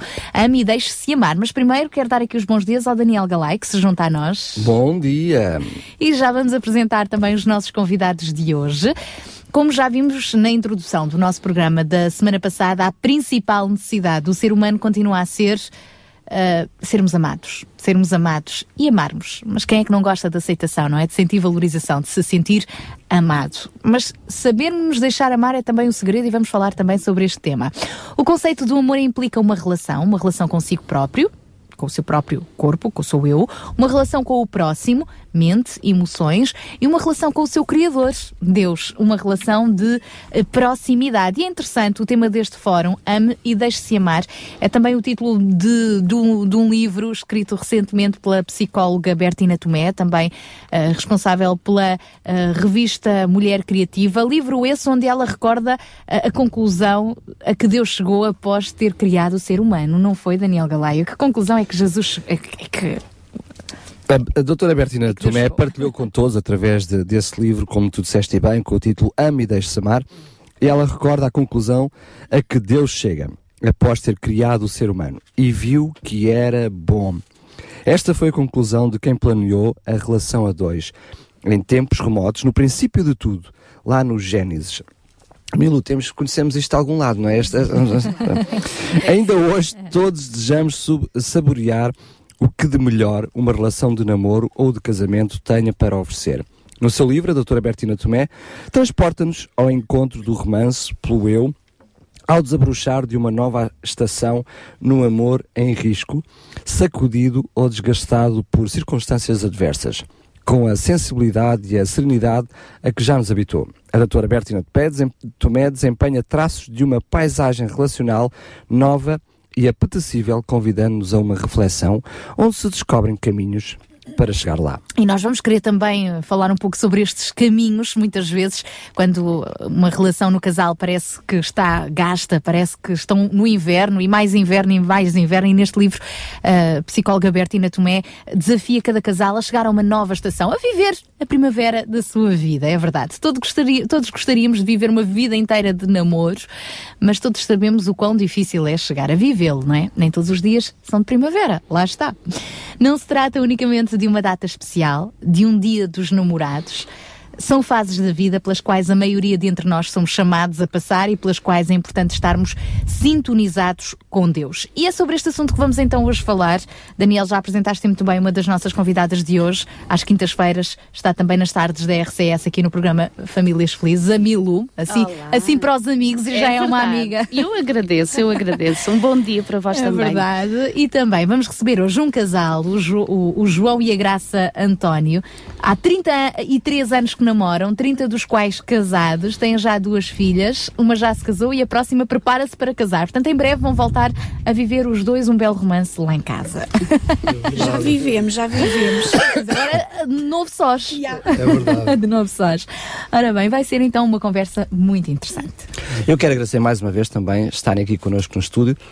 Nós agradecemos, obrigado. Lembramos que neste programa de hoje nós vamos falar mais uma vez sobre relacionamentos, falámos nisso no programa passado e tivemos já aqui esta manhã o Guilherme, a Yasmina e o Kelsey, onde tivemos a possibilidade de falar sobre as questões do namoro, não é? E de um namoro ainda mais profundo, namoro com Jesus, Um não é? namoro com quando, Jesus. quando estes jovens testemunhavam connosco na primeira hora ah, do, do programa que decidiram dar seis meses da sua vida para irem para outro país, estudar mais a palavra de Deus, servir outras pessoas, privar-se do, do- dos seus namorados, alguns deles, não é?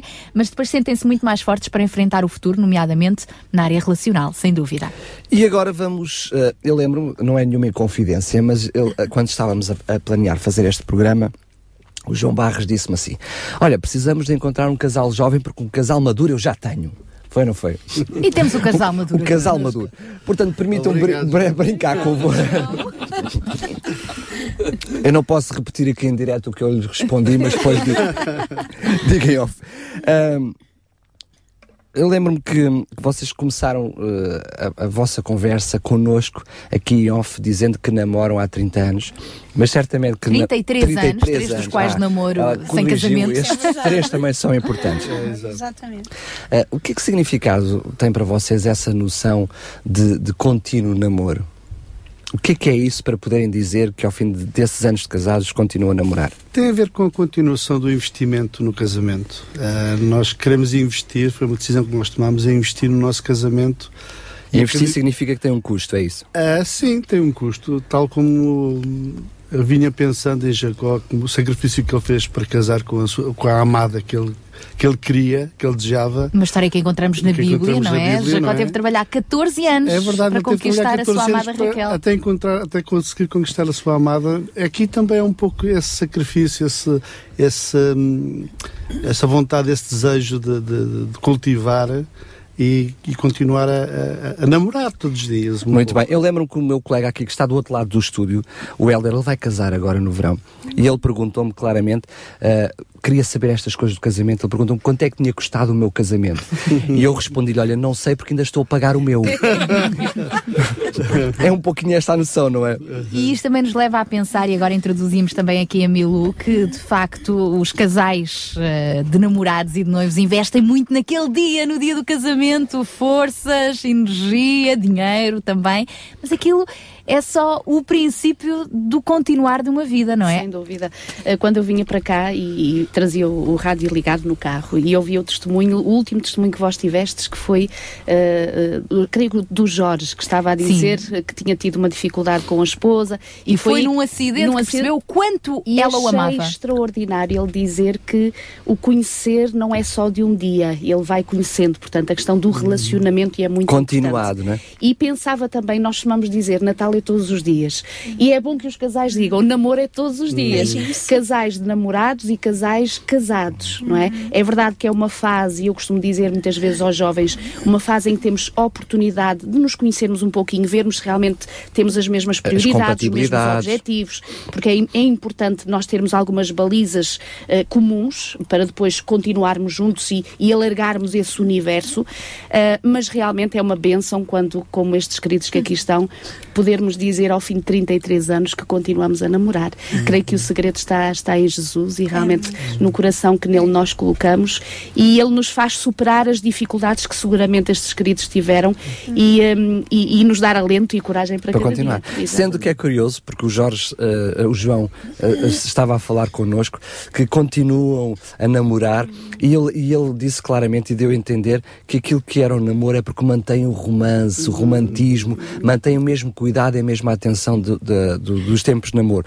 Mas aquela noção de namoro, de eh, partilhar, de descoberta, de encontrar compatibilidades, deve-se manter também nos diferentes desafios do resto da vida. Portanto, esta questão do namoro é toda ela abrangente. Devemos, mesmo depois de casados, continuar a investir, procurando, comunicando, descobrindo-nos mutuamente e crescendo em conjunto. Sem é? dúvida. Aliás, eu diria que isso é, é no fundo, ah, o segredo de relacionamentos saudáveis, maduros, em crescimento. Poderemos dizer sempre em crescimento, aumentando e crescendo em muitos aspectos, porque se formos buscar a fonte desse amor, que no fundo não é uma lembrança humana ou uma invenção humana, mas está em Deus. Portanto, a fonte é Deus.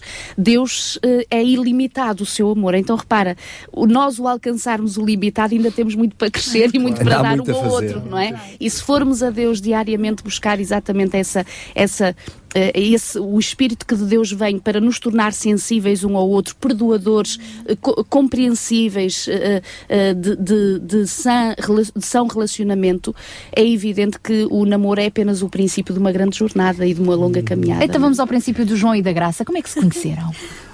Conhecemos, éramos jovens naquela altura. Eu tinha, eu tinha 16 anos e, e a minha futura esposa tinha naquela altura 19. 19 anos. Ela é um É, pouco mais velha somos que eu. Não se nota, mas. É do bom tratamento que tem.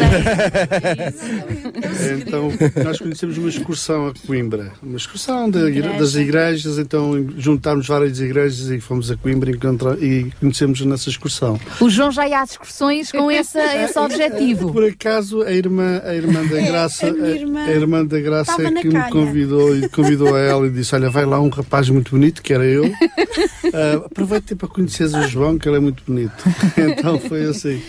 E engraçado, quando eu vi a Graça vir, a- não conhecia, quando eu vejo chegar aos caminhos de ferro, a Cascais, à, à estação. Achou-lhe uma graça. Achei uma piada à, à graça tremenda. Foi, foi, foi, acho que foi amor à primeira vista. Deus, Deus fez aquele clique dentro de nós logo. É. E foi à primeira vista. Graça, qual é a sua versão? Também foi assim Não, um foi clique muito logo? engraçado porque ele ainda se recorda ah, da roupa que eu tinha vestido e dos brincos que eu levava. Uau! E, e vice-versa. Eu lembro-me da roupa que ele tinha vestido, do sorriso maroto que ele tinha, e realmente isso foi, isso foi o que me encantou Foi um dia nele. marcante. Foi o que me encantou nele, mas fiquei sempre durona. Tive muito durona durante Há um papel a meses. fazer, não há? há- Não pode Era um ser bocadinho fácil. mais velha. Estava só à espera que ele fizesse os 17 anos. Muito E foi o que aconteceu, fez os 17 Aí anos. começámos a namorar. O João pediu a graça em namoro. É verdade, fui, fui ao meu sogro, como se fazia antigamente, uh, pedi uma, uma audiência ao, ao, patri- ao patriarca da família e então fui lá pedir namoro. E nesse, lembro-me que nessa noite comi eh, carapaus alimados, que era ao jantar. Então foi, foi, foi engraçado, foi, bom- foi bom. E a partir desse dia, pronto, foi uma, uma nova vida para nós os dois e Uma tem sido uma caminhada. caminhada. Sendo que eu percebi claramente, até porque acabam por se conhecer ahm, numa excursão que mencionaram de igrejas, vocês sempre tiveram a preocupação de colocar Jesus no vosso relacionamento e procurar em Jesus as certezas se era um para o outro nessa fase de namoro? Eu posso dizer que para mim eh, essa altura era a altura da adolescência, eu estava um bocadinho longe de Deus. Se bem que cresci num lar cristão, eh, eu não estava propriamente eh, integrada na igreja e eh, na altura trabalhava, estudava, então era mais complicado e aos domingos queria dormir. Eh, resultado, eh, isso, isso afastava-me um bocadinho dos propósitos de Deus, não é? Mas eh, é óbvio que mais tarde eh, nós, eh, os dois juntos, encontramos Jesus e no nosso casamento. Então, Muito bem. Então, quando se casaram, ainda estavam assim a levar a vida meio ao vosso jeito. Exatamente, é interessante ver como, mesmo assim, apesar de vocês quererem tomar as vossas decisões e não incluírem propriamente Deus, eh, não pedir, Deus, será que é ele, será que é ela, mostra-me, confirma-me, apesar de não terem incluído de uma forma direta no vosso processo, Deus já estava a cuidar de vocês e já vos estava a unir. Deus é fantástico. Acredito que é um relacionamento de 30 anos só, só pela graça de Deus mesmo. Uhum. Ah, ou 33 anos neste caso. Ah, nós vimos acontecer tanta coisa durante o nosso casamento que só, só pela graça de Deus é que chegámos até aqui. Com Muito altos bem. e baixos. É, é verdade, com al- muitos, altos e muito, muitos altos e muitos baixos também, mas eh, com a graça de Deus nós Já, já voltamos à conversa, vamos perceber Tá esse percurso também e como é que ele é feito. Milu, aqui é uma coisa interessante. Ou seja, ah, vemos que alguém que mesmo assim já foge um pouquinho àquilo que é o manual, não é? o que a Bíblia nos ensina, ter a certeza absoluta que estamos a tomar o, o- o passo, o passo certo com a ajuda de Deus. Ah, esse deveria ser o passo certo, mas mesmo assim ah, não é irremediável. Não é? Sem dúvida. Aliás, eu achei bastante pertinente esta referência que a Dona Graça fez, eh, e isto é muito importante neste rescaldo do Dia dos Namorados que estamos a fazer, eh, porque realmente não foi só com a Dona Graça que isto acontece, eh, na sua maioria, nesta idade, a juventude, numa idade tão importante como é esta, que se tem que tomar tão grandes decisões como são estas, de escolher um companheiro para a vida, uma companheira, qual a profissão que eu vou seguir, ou seja, grandes decisões na vida que se têm que tomar nesta faixa etária. E não é por acaso que o Senhor Jesus, no livro de Eclesiastes, diz assim: lembra-te do Senhor Deus nos dias da tua mocidade. Ou seja, o que é que o Senhor quer dizer? Para já, o estar a, a- aplicar o verbo le- lembrar é porque o Senhor tinha consciência que é uma fase da nossa vida que nos esquecemos de coisas muito importantes. E por isso o Senhor diz: lembra-te do teu Criador nos dias da tua mocidade, porque Ele sabe com certeza como nosso Criador, que é nesta fase da nossa vida que nós temos esta responsabilidade de tomar estas grandes decisões na nossa vida e, apesar de tudo, Deus é bom, Deus é misericordioso, Deus é benigno e Deus continua a assistir-nos apesar da nossa rebeldia, permitam-me dizer assim. Mas bem haja ainda, sobretudo, todos aqueles que, tendo consciência desta importância da fase que é a fase de- da juventude, da tomada de decisões, pedem ao Senhor que conduza as suas vidas nas escolhas tão importantes como é a escolha de um Porque é, companheiro. di- é uma diferente nós tomarmos as escolhas e depois dizer Deus abençoa a Ora minha bem, escolha. Mas sabes que às vezes as nossas orações são essas. Assim. Nós não pedimos tanto para e seguirmos as coisas que Deus abençoa. Nós oramos para que Deus abençoe as escolhas que a gente quer. É e às vezes isso, aqui nós eh, podemos eh, sofrer, sofrer, ter alguns desafios na vida que Deus não queria que os tivéssemos. Uhum. É verdade que o Senhor estará lá para nos amparar, para nos ajudar, mas é o tal buraco o Senhor disse: Olha, eu, eu não queria que tivesse ido para aí. Eu, eu tinha, eu tinha um, um caminho mais plano para ti, mas tu enfiaste para ali. Mas eu estou cá para agarrar a mão. O Senhor diz: Estou cá para agarrar a mão. É interessante também, ainda recorrendo aqui à, à história e às palavras da graça, que no, in- no início ela fez-se assim difícil, não é? Sim, Teve de sim. ser. Ah, mas pronto, depois as coisas foram ah, encaixando e também assim nós podemos ver Deus ah, Sem a agir, não é? Ahm, e, e este fazer-se difícil uh, quer dizer que não se deixou logo ser amada, não é? Calma, espera aí, que não quer dizer que eu quero alguma coisa contigo. Mas claro que depois no evoluir da situação ah, é muito importante não só amar, e agora aqui entro no outro lado da moeda, o, deixar-se ser eh, amado, ser-se um bom receptor desse amor que acaba por ser eh, recíproco. Como é que se pode alimentar esta situação?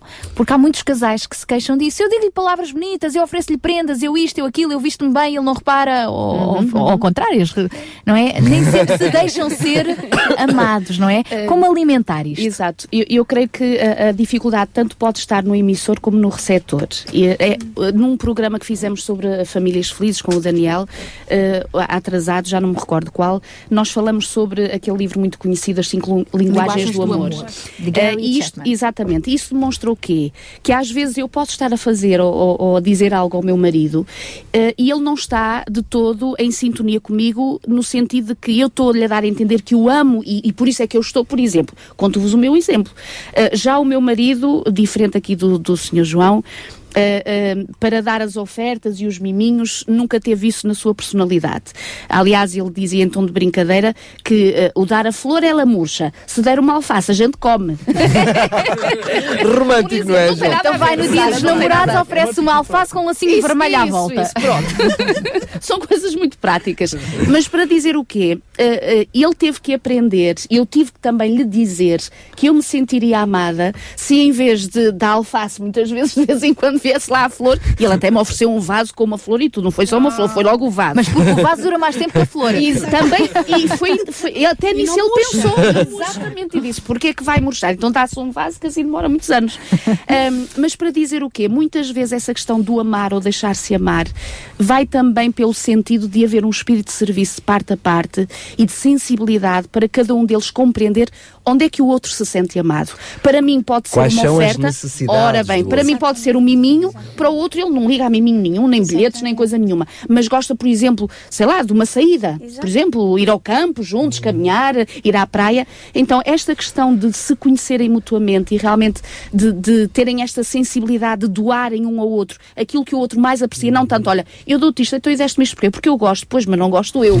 Ou seja, perceber isto é muito importante, no sentido de Passa-se se até amar e a gostar do que o outro gosta, porque sei que é a maneira dele mostrar que me Isso. ama, em vez de mostrarmos ca- cara Ora bem, chateada, ora e, bem. e aí é que está o segredo Exatamente. de nos deixarmos amar. E às vezes, desculpa, Sara, e às vezes também não pormos em causa que não há amor da outra parte. É apenas percebermos que o outro não, não ama exatamente como eu amo. Ou melhor, não demonstra o seu amor da mesma forma que eu Exatamente, demonstro. exatamente. E portanto o amor não ficará em causa. Não, não podemos a dizer, ai, nunca me deu um bilhetinho ou um miminho, não, há- não me ama. Não, não, não está, pode não estar nada disso em causa. E estou-me agora a lembrar de uma expressão também usada pela Bertina Tomé: quando deixo que me amem, eu cresço, desabrocho e até me torno uma pessoa interessante. Bem, Graça, ah, como é que têm sido também as vossas, ah, a vossa linguagem do amor em termos.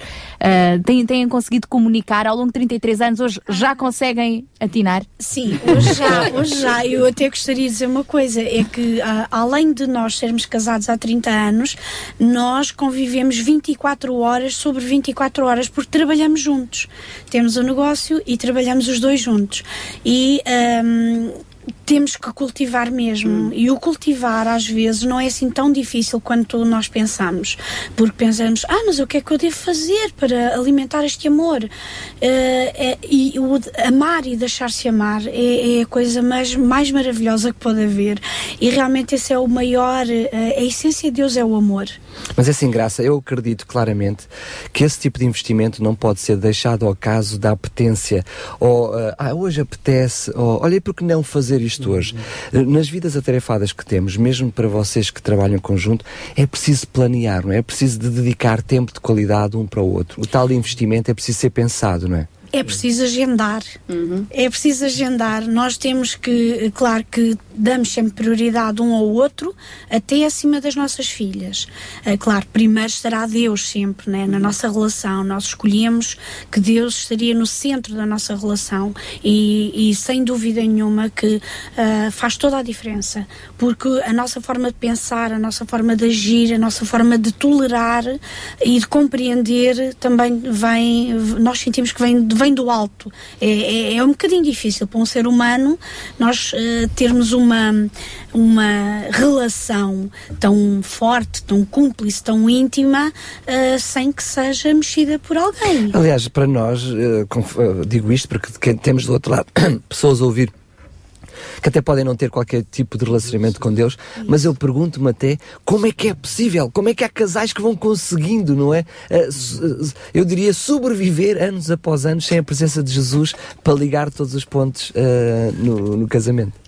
Eu acho que eu acho que mesmo aqueles casais que não têm Cristo eh, ainda não, não chegaram a esse ponto de se encontrarem um dia com Cristo e trazê-lo para o centro das suas vidas.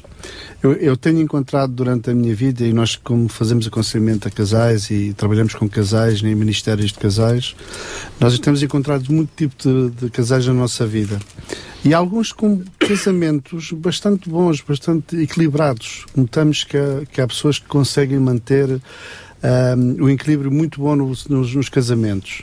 Mas é claro que uh, há, há- há, há situações em que eles não conseguem uh, ultrapassar eh, principalmente heranças familiares, coisas assim do passado, não conseguem ultrapassar tão facilmente como nós. Porque, eh, portanto, como nós, aqueles como que nós, colocam- aqueles colocam- que acreditam colocam em Jesus, Jesus, exato. Eu tem tenho, que Jesus- falar- eu tenho que fazer esta diferença porque acho que é importante, porque foi essa diferença que fez. Foi, diferença em foi. Jesus que fez a diferença em nós. Porque nós começámos o nosso casamento, uma o nosso namoro de uma forma. No- namora- Foi o primeiro namorado, que era a minha primeira namorada. Ela, eu, fui, eu fui o primeiro namorado. Eu acredito que naquela altura nós o procurámos, e foi Deus que nos guiou a isso, Deus nos conduziu. Mas depois, no início, nós começámos com, com um casamento muito, muito difícil. O primeiro ano foi muito complicado, os primeiros anos foram muito, foram muito complicados, eh, até nós nos encontrarmos com Jesus e, tanto como a minha esposa disse, trazemos Jesus para o centro do nosso casamento. Alguma vez pensaram em desistir dessa caminhada a dois? Eh, sim, no início, principalmente no primeiro ano. No primeiro ano de casado tivemos quase a, a- a divorciar-nos. E mais para a frente? Mais para a frente, depois eh, a vida deu muitas voltas, deu muito, deu muita, eh, tivemos muitos problemas a nível, a nível financeiro na altura e depois numa altura em que nós a nossa filha mais, mais nova tinha 13 meses, ela teve uma teve uma uma, uma, Meningite uma meningite bacteriana e uma septicémia e estava a morrer, eu levei-a para os meus braços para o hospital e aí é que eu senti, eu e a Graça sentimos, olhámos um para o outro e o médico disse-nos, olha, despeçam-se que a menina está, está, está praticamente morta, não, não há muito a fazer. E eu olhei para a Graça e ela olhou para mim e nós dissemos, não, qualquer coisa que não, não acreditamos nisso. Então foi aí que nós recebemos Jesus no coração mesmo e fizemos uma renovação na nossa vida e nos nossos valores e buscámos tudo que tudo aquilo onde nós não, encontrávamos fomos buscar e fomos encontrar em Jesus. E foi a partir daí que então começámos a mudar a nossa vida. Mas claro que depois, durante este percurso, mais 20 e tal anos, houve mais altos e baixos, é claro, não é?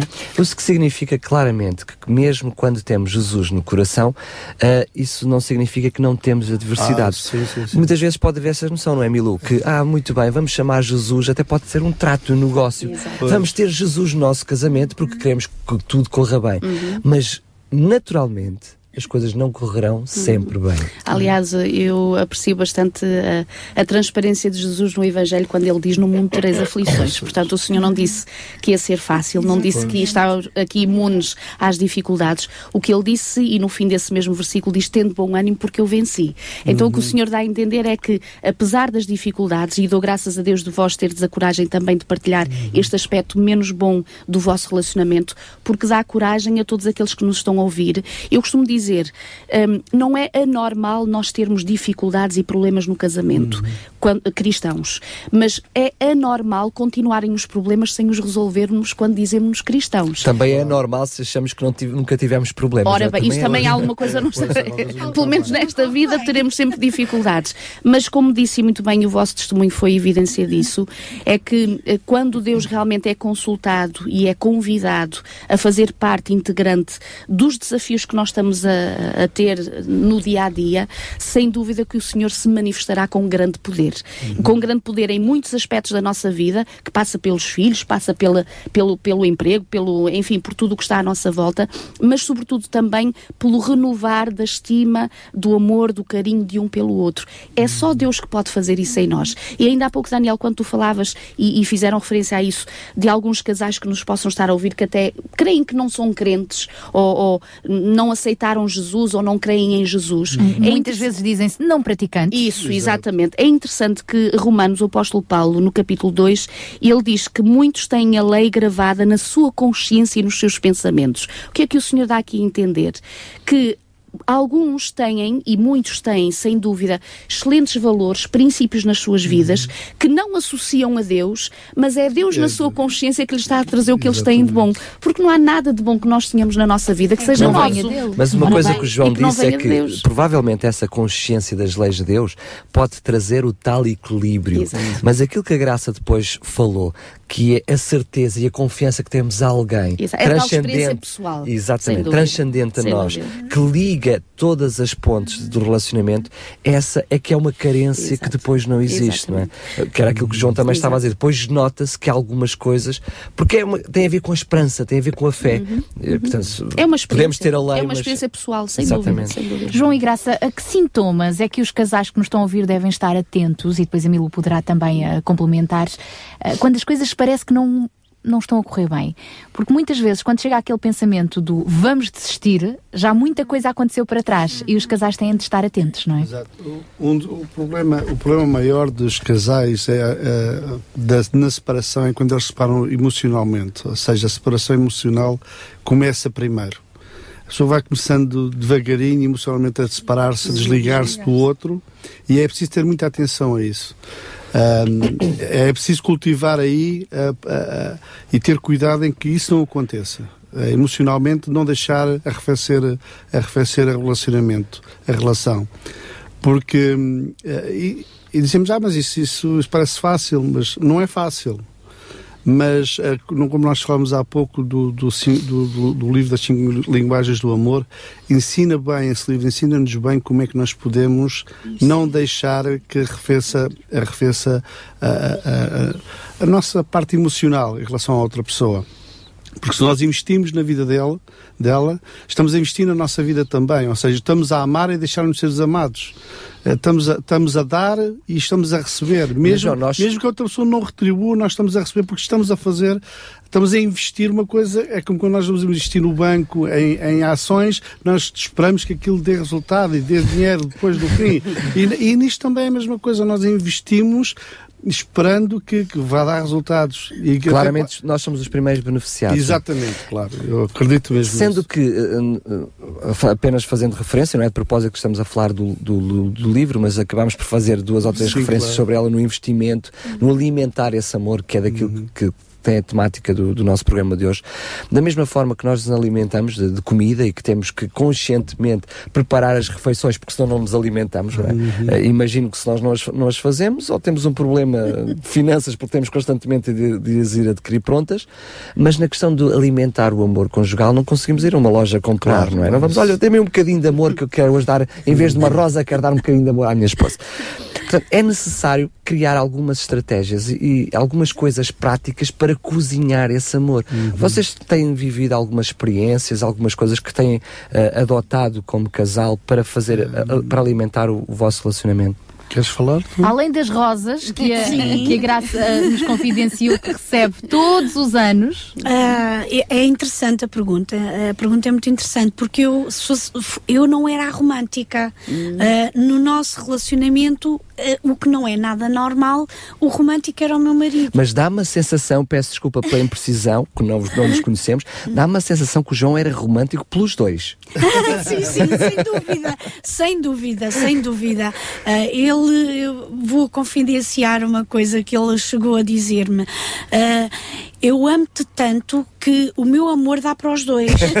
Ou seja, então, ah, não era que eu fosse assim uma beldade, uma, uma Era, especialidade. era, era, assim, era. eu acho.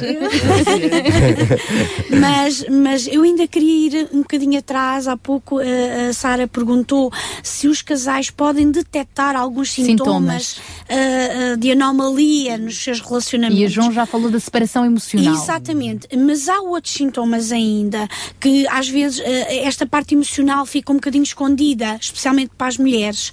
Nós, as mulheres, os homens são muito racionais, as mulheres somos muito emocionais. É verdade. E, e nós, mulheres, eh, por vezes o nosso desligamento emocional eh, pode não ser tão visível. Porque conseguimos esconder, conseguimos até fazer aqui uma estratégia de mulher feliz, entre aspas. Mas os sintomas às vezes são mais óbvios. É mesmo ah, ah, quando começa a falta de cumplicidade entre o casal. Ah, um deixa de saber o que é que o outro gosta, um deixa de se preocupar com o, o que fazer para agradar ao outro. Ir ao encontro dos Ir ao interesses do outro. Começa, a- começam a dormir ah, voltados de costas, como eu costumo dizer, e, e E a passar dias calados. a passar exemplo. dias sem comunicar. Sem comunicar. Ele entra, ela sai, ah, ou, ou então eles entram, mas nem se cumprimentam, não há um beijinho, não há. Eu acho que o começar do dia, o iniciar do dia com um beijinho. Nós trabalhamos juntos, o meu marido levanta-se mais cedo, mas ele vai-me sempre dar um beijinho antes de sair do quarto. É interessante, porque eu mais, mais tarde eu vou estar com ele, mas ele nunca sai de manhã sem me dar um beijinho.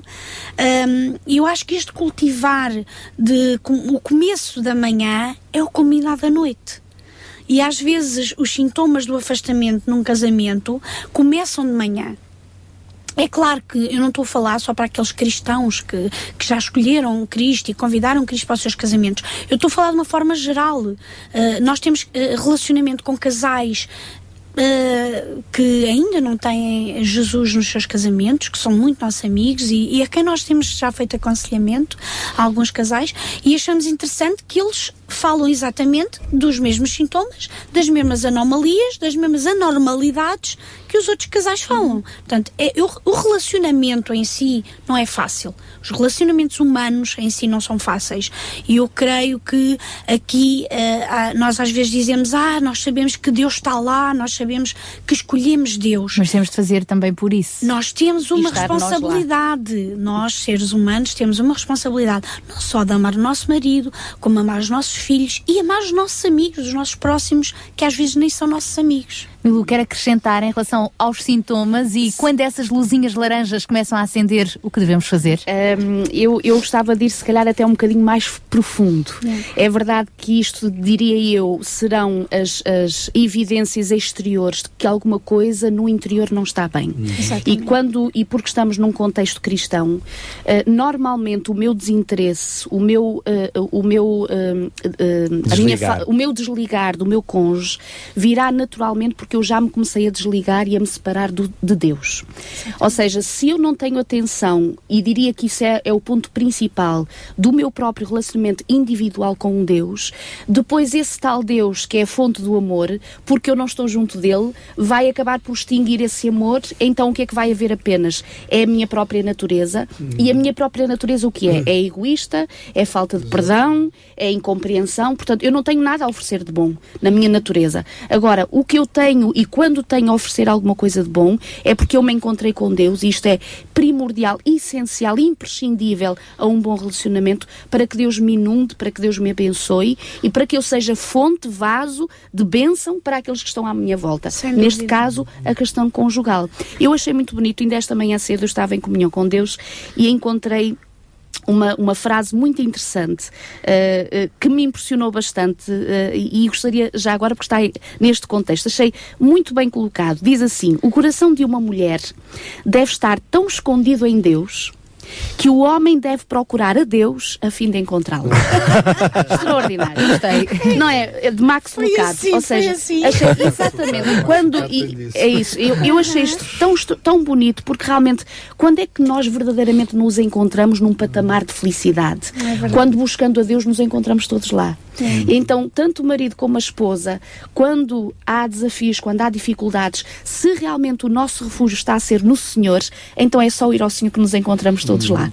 Ah, e, e realmente isto é impressionante e, e é, é uma dica para o dia dos namorados, todos os dias, para os casados e os namorados. Força. Uh, eu gostaria só de acrescentar ainda uma coisa. Uh, dentro do nosso casamento, claro, quando optámos mesmo por escolher Jesus e Deus ab- ali abençoando o nosso casamento, uh, uh, os nossos feitios também foram ajustados, as nossas personalidades foram ajustadas. Mas nós tivemos uma grande crise, e era aqui que eu também gostaria de falar, já com Deus nos nossos casamentos. No nosso casamento. Nós, com 21 anos de casados, com Deus a guiar o nosso casamento, tivemos, ah, tivemos que tomar. Eu tive que tomar uma decisão se devíamos continuar casados ou não. E tínhamos 21 anos de casados, tínhamos iniciado o nosso negócio, tínhamos uma filha a casar e ah, houve algumas coisas que eu tive mesmo que ponderar. E neste, neste ponderar, sem dúvida, que foi Deus que pesou mais. Porque hum, a questão toda seria. ah, tinha, estava ligada ao perdão. Eh, portanto, t- tinha que haver perdão. E eu imediatamente soube que tinha que perdoar. A dor estava lá. Nós vivemos uma situação de crise muito grave que se calhar muitos casamentos não resistiriam. Ah, e acredito que ah, Deus por isso é que eu digo, mesmo com Deus já dentro do nosso casamento, é claro que todos os casais têm altos e baixos, não há pozinhos mágicos, não há nada de, de que a pessoa esteja à espera, isto vai acontecer e depois não acontece, as expectativas.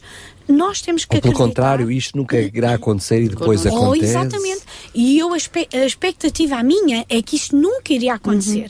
Mas aconteceu.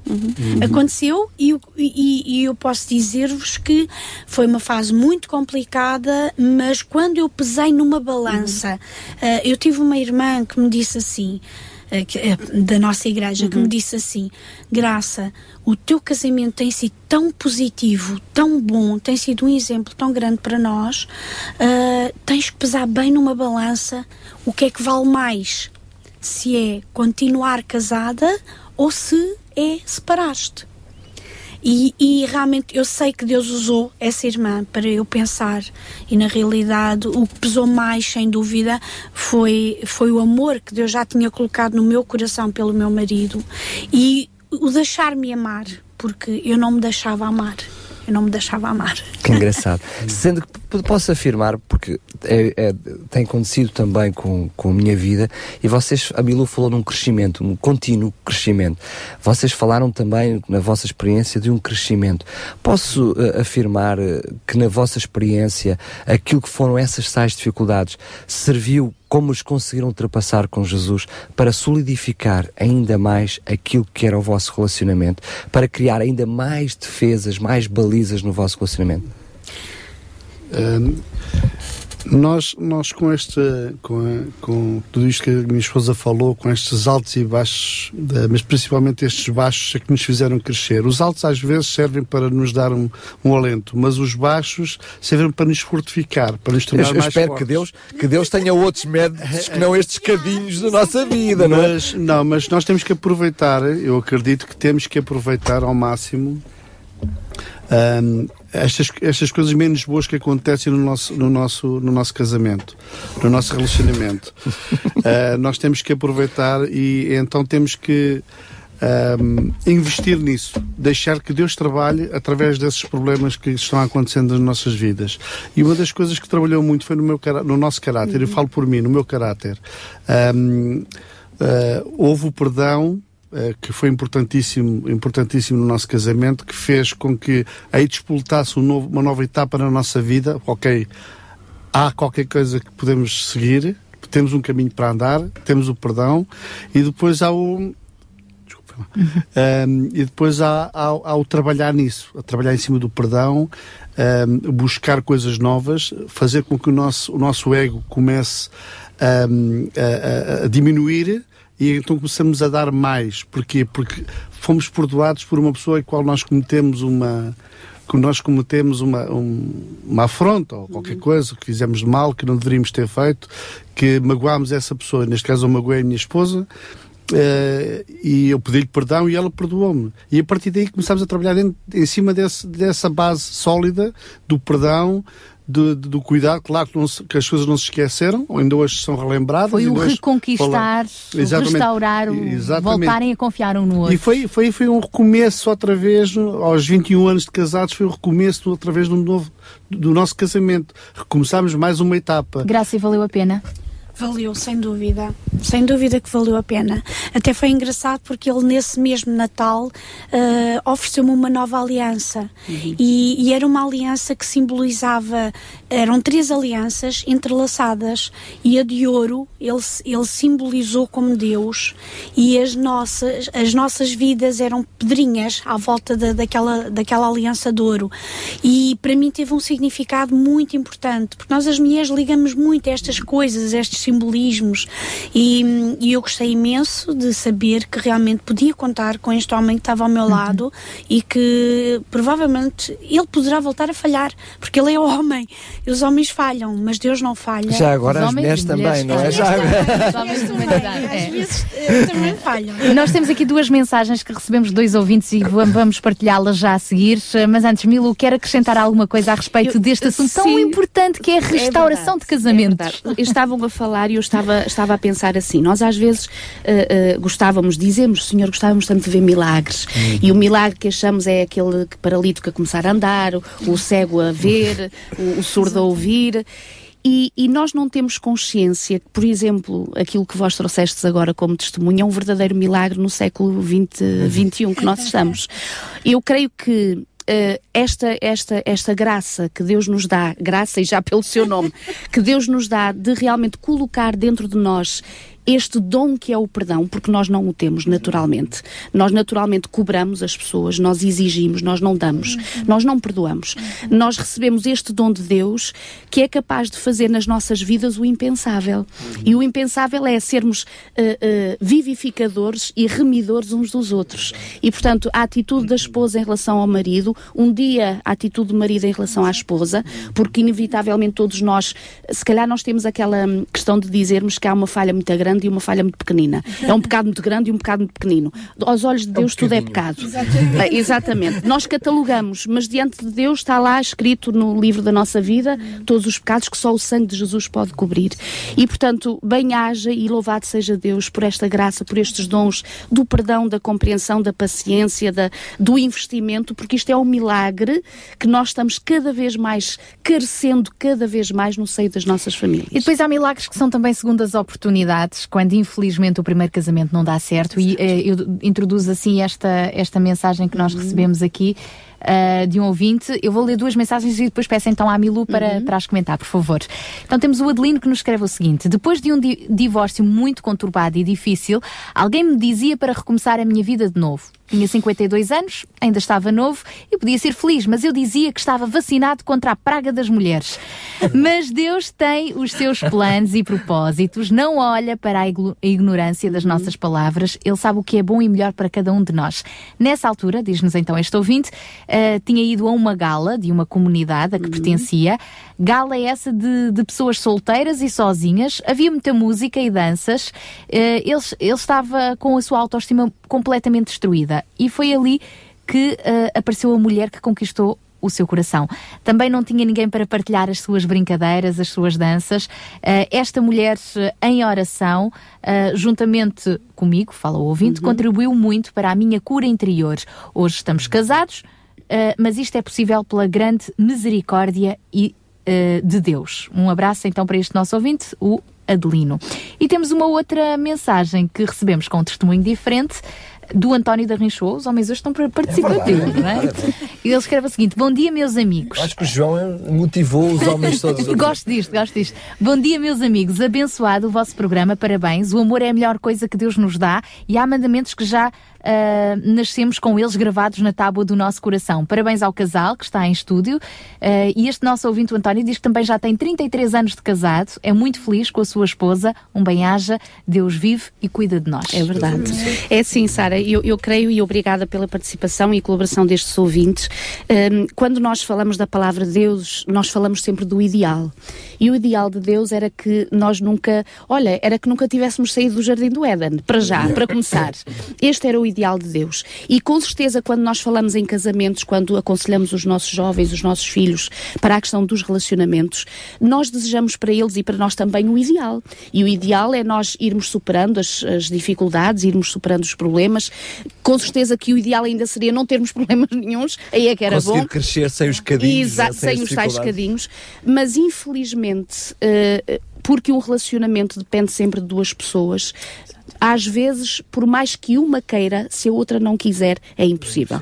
E muitas dificuldades poderão existir, muitos traumas, grandes e graves cicatrizes, que tornam, às vezes, muito complicado e às vezes impossível eh, reatar um relacionamento que foi profundamente magoado. Agora, isto não quer dizer, e está aí, eh, portanto, o, o ouvinte para testemunhar disso, que pela graça de Deus o Senhor não restaure vidas, o Senhor não cicatrize eh, feridas profundas e o Senhor não acabe por abençoar pela graça de Deus. E daí o testemunho desse Senhor que acabou por ser abençoado com uma nova companheira e, portanto, eh, e que Deus o tenha abençoado e, e o tenha ajudado através dela. Eh, graças a Deus também por estas histórias dos nossos queridos que estão em estúdio, como desse Senhor último que partilhou o seu, o seu testemunho, que, uh, apesar das dificuldades, apesar dos nossos problemas, apesar dos nossos defeitos de personalidade, porque todos nós os temos, nós temos este compromisso e esta. E, e, é- e eu creio que é sobretudo isto apesar de vermos as dificuldades, não baixarmos o, o projeto que Deus tem para todas as vidas. E o projeto que Deus tem é que realmente o casamento, a aliança matrimonial, fosse até à eternidade. Este é o projeto de Deus. Temos que dizer isto aos nossos filhos, temos que os consciencializar que eh, eh, eh, entrar em aliança matrimonial é entrar numa responsabilidade, num momento tão solene, que é investirem completamente os dois para que a coisa resulte. Às vezes hoje eu temo que entra-se para a, a aliança matrimonial dizer assim, olha, se der dá, se não der não dá. Não, não. Se a gente deu esse passo, é para dar, custa o que custar. Mas, Temos que ter este, este, este, é, é este mais princípio. do que isso, é uma noção hoje em dia de investimento, mas não na noção que nós temos, um investimento na obtenção de lucro. Exato. Enquanto No ser servido. Exatamente. O problema é o ser Enquanto servido. o outro não servir as minhas Exatamente. necessidades e as minhas Exatamente. expectativas. Quando deixa de o fazer, então parte para É o outro. descartável, sem dúvida. E o problema é, é este, Daniel, é que nós estamos a tentar viver um relacionamento como é o relacionamento matrimonial, que foi criado por Deus, sem a presença de Deus. E isto é impossível. Mas é curioso que- E sem as orientações de Deus, que ainda é pior. E entra, o- entra o nosso eu. Pronto, nosso e, e estraga, tudo. Estraga- já estraga quando Deus é convidado, imagino quando ele não é. Mas é curioso que saiu uma estatística feita na Europa em 2008, ah, da qual eu tive acesso. Ahm, foi feita na Europa toda e depois foi mostrado os dados apenas em eh, também em Portugal. Que cerca de 89 de segundos e terceiros casamentos não davam certo. Uhum. Ou seja, ah, o que muitas vezes acontece é que quando entramos para o casamento nessa perspectiva de ser servido, dificilmente vamos encontrar o par, o par ideal. Ah, e depois também é curioso que nas mesmas estatísticas diziam que grande parte dos casamentos, de- sobretudo de, de- de casais que casaram pela terceira ou até quarta vez, que com, com facilidade olhavam para o primeiro casamento e diziam se calhar ali estava, ah, estava a solução, se calhar não precisaria de um segundo, um terceiro, de um quarto casamento. Só que muitas vezes, só, só quando passamos por aí é que percebemos o valor que temos lá atrás, mas Deus ensina-nos claramente que não, que este é o certo, vamos investir nele. Também é verdade que quando tudo falha, mesmo assim ainda continuamos a contar com Deus, não é? Amém, amém. E ainda bem que o conhecemos e que o temos, e ainda bem que há ondas de rádio que vão espalhando estas sementes de esperança e, e de coragem para todos os queridos que nos possam estar a ouvir e estejam a ter graves desafios nas suas vidas. Repara, Daniel, gostava só de sublinhar essa questão que tu falaste, que é muito importante na questão do espírito de serviço. O nós entrarmos para um relacionamento para- mais para ser servido do que para servir. Se nós pensarmos em Jesus, e, e o apóstolo Paulo no livro de Filipenses diz que o Senhor Jesus, sendo Deus, não intentou ser igual a Deus, mas, mas humilhou-se. Ou seja, veio não para se- ser servido, mas veio para servir. E quando nós temos eh, este Jesus como modelo na nossa vida, nós estamos no nosso relacionamento, ou estaremos aí para ser útil, para atender às necessidades de, e então quando nós damos por isso, nós temos o gozo de ver que o outro se tem a mesma sensibilidade, nós estamos a ir ao mesmo encontro um dos outros. E então é isto que realiza, é isto que completa, é isto que faz no fundo o casamento e que, faz, e, e que completa os relacionamentos. Sendo que temos várias experiências, temos um ouvinte agora que está ah, ao telefone e que nos vai contar uma experiência diferente. Ele passou por um segundo casamento, ah, também acontece, mas curiosamente foi escolher a mesma mulher. É verdade. Não que nós hoje tenhamos feito o desafio aos nossos ouvintes para participar, mas nós gostamos disto também. Muito Os bem, ouvintes estarem bem. envolvidos nas nossas conversas, quer os que participaram via SMS, quer por telefone. Rapidamente, porque o tempo está a acabar, vamos atender o telefone então ao nosso ouvinte Manuel Ribeiro. Bom dia, Manuel. Ora, muito bom dia. Eh, as bênçãos de Deus para todos vós, para o programa, para toda a equipe. Manuel, A minha- rapidamente, sabemos que a minha estava a acompanhar a nossa a minha- conversa. Ah, Manuel, eu tenho que brincar consigo. Então o Manuel deixou-se enganar duas vezes. Não, não me deixei enganar. Então explique o, lá. amor- o amor tem que ser puro. Então, e diga é lá. puro, nós escolhemos a mesma esposa porque, por vezes, eh, gostamos tanto que não, portanto, não dá para rejeitar, não é? Eu Então. tive casado bastantes anos, eh, depois separei-me, não é? Foi muito atribulado e ao fim de estar separado 15 anos voltei a casar com, com a mesma mulher. E continuo hoje e damos extremamente bem. Mas o tema que me levou a, a telefonar para aí eh, praticamente tem a ver com, com outra coisa. É quanto difícil é nós fazermos parte do corpo de Cristo, fazermos parte da Igreja, e eh, a outra pessoa em si que está ligada emocionalmente e casada, eh, portanto, fazendo parte de um casal, não eh, é crente, mas não quer assumir que essa cristandade eh, plenamente. Ou seja, ah, eu sou crente, sim, eu acredito que Jesus morreu na cruz, derramou sangue, etc., que Deus existe. Ah, pá, mas não quero nada. Não preciso, porque eu cá tenho a minha fé. E muitos casamentos, hoje em dia, a separação eh, efetiva é, eh, portanto, eh, baseia-se portanto, nesta ideia. Muitas separações existem hoje em dia porque os casais não são unidos eh, na mesma matéria. Ou seja, um é crente, pratica, vai à igreja, e o outro não quer nada, é crente, mas é à maneira dela. Eh, tem a minha fé, portanto, e, e é assim, que muitos, muitos casais se separam. Não é, não é eh, o acreditar plenamente no Evangelho. Muito bem. Acredita à maneira dela. Manuel, aqui fica então também a sua pergunta, bem pertinente. Estamos mesmo a terminar o programa, temos cerca de dois minutos para terminar o programa, mas vamos permitir então que a Milu possa responder à sua questão. Ok. Eh, e agradecemos mais uma vez a sua Obrigado. intervenção e a sua experiência. Obrigado mais uma vez, Manuel. obrigado. Continuação do bom dia. Obrigado, obrigado. Esta é uma questão muito pertinente. eh, com- Nós, comumente, falamos sobre o julgo desigual e como é tão difícil este tipo de relacionamentos, não é? Se calhar voltamos a dizer aquilo que dissemos inicialmente. Não é por acaso que o senhor diz que são muito importantes ah, ah, aquela faixa etária da juventude para saber escolher. E o saber escolher em que aspecto? Exatamente neste aspecto. Porque quando o senhor diz que ah, se já por si, eu costumo dizer isso, se já por si o nós termos um casamento, o, o- o esta- o estarem os dois crentes num casamento, num relacionamento, já têm desafios, com certeza que se um deles não é praticante ou não tão crente eh, de, eh, dos princípios do outro, ainda ficará mais complicado. E portanto, aqui o que, eu, o que eu poderia dizer é: para aquele que já fez aliança matrimonial com alguém que não tenha a mesma experiência eh, profunda com o Senhor, é continuar a orar, como diz o apóstolo Paulo. Pode ser que com o teu procedimento conquistes o coração para Jesus. Para aqueles que ainda estão à procura e à busca, eu diria atenção, acender as luzes vermelhas todas, porque este é um ponto, é um ponto imprescindível, muito importante ao futuro de felicidade, que se é considerado contribuirá para a felicidade, se não, será um um outro desafio que terão depois no seu relacionamento.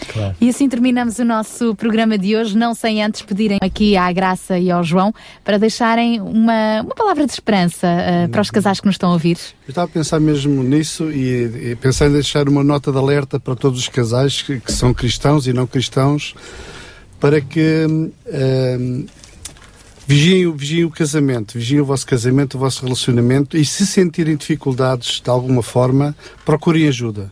Não fiquem não fiquem um cada um para o seu lado, cada um para o seu canto, mas procurem ajuda. Isso é Ah, pertinente, porque muitas vezes a- primeira coisa a fazer é tentar fingir que não está a Uhum. acontecer Exato, nada exato, e exato. com alguma vergonha, porque certamente partilhar implica também reconhecimento que eu também errei, Uhum.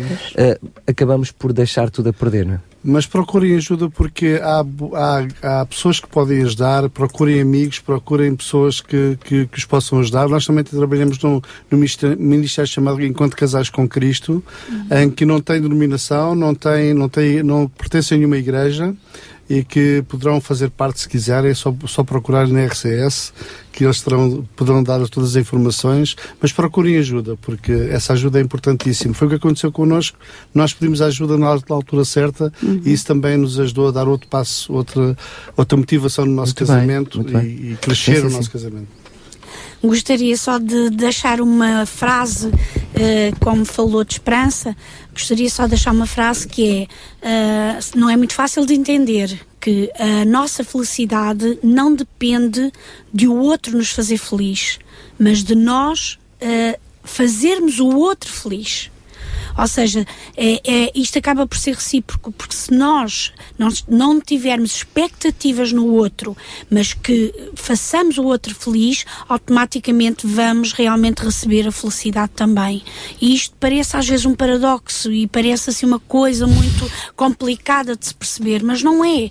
Faz o outro feliz, que depois ele vai te fazer feliz a ti. E ambos são felizes. E ambos são felizes. Obrigado mais uma vez, Graça. Milo faz-me lembrar claramente aquela, uh, uh, o programa que que nós falámos sobre este assunto, em que dizemos que na altura dos namoros nós procuramos em saber, uh, a nossa preocupação é saber o que é que o outro vai acrescentar à minha vida. Dificilmente perguntamos o que é que eu vou acrescentar à vida do outro, não é? mas, mas esta é a ótica divina claro. e é essa que nós buscamos e é, é aqui que está o segredo da felicidade, sem dúvida. Para terminar, então, famílias felizes, inspiradas em Jesus. Sem dúvida, amém. Só, só a referir então que hum, em breve, para já, estes assuntos que estamos a falar aqui podem ser ouvidos na rádio, no é verdade. Famílias uhum. Felizes. Ele acontece à quinta-feira às, às quatro da tarde, mas depois passa noutros horários e está também disponível em podcast. Exatamente, os nossos ouvintes podem ouvir em repetição no próximo domingo, às 5 da tarde também. Segunda-feira, à uma da tarde. Aqueles que gostam mais de ouvir à noite, terça-feira às 8 da noite, não uhum. quinta-feira em direto. Sendo que brevemente nós vamos uh, com um projeto de rádio será bem para breve, talvez no mês de março. Será de março, abril, março, abril estamos, a, a, a, acordar a data. A, a, acordar a data. Aliás, mais para abril, né? já estamos isso, ali no, isso. talvez no fim de semana 4, É. enfim, estamos ainda a pensar na data. Vamos precisamente fazer uma, uma, uma formação, mas o que é engraçado nesta formação não é uma, um, um curso de, de, de ser-se casal, esse precisamos de uma vida toda, como vimos agora aqui, a experiência do Joelho da Graça. E, e, cada casal tem a, a sua própria dinâmica. Exatamente. Mas um seminário uh, onde uh, pretendemos fazer este, todo, todo, este tipo de partilhas. Uhum. Será certamente muito interessante e está aberto a todos aqueles que são casais, uhum. que querem ser casais e que querem investir no seu casamento. Não, precisa de ter dificuldade. Talvez até com este seminário se aprendam a descobrir, como aconteceu, por exemplo, com, com, com outras, João novidades. E com a Graça. Outras novidades. E inspirar outros casais. Mas depois daremos mais informação lá para a frente. Fico curiosa e à espera também. Okay. um abraço, Bilu. Obrigada. Um beijinho para todos. O nosso João Barros também se despede. Na próxima sexta-feira, cá estaremos de novo. É verdade, lembrando que o programa Sintra com Paixão termina por agora, mas com paixão é todos os dias. Sabia que em Sintra, cerca de 10 mil alunos do primeiro ciclo e pré-escolar são carenciados e que duas famílias por dia vêm as suas casas penhoradas? Todos os dias há alguém a precisar de ajuda e você pode ser a solução. Sintra com Paixão, o programa da RCS que abre portas à solidariedade. Sexta-feira, das 8 às 11 da manhã. Sintra com Paixão, contamos, contamos consigo. consigo.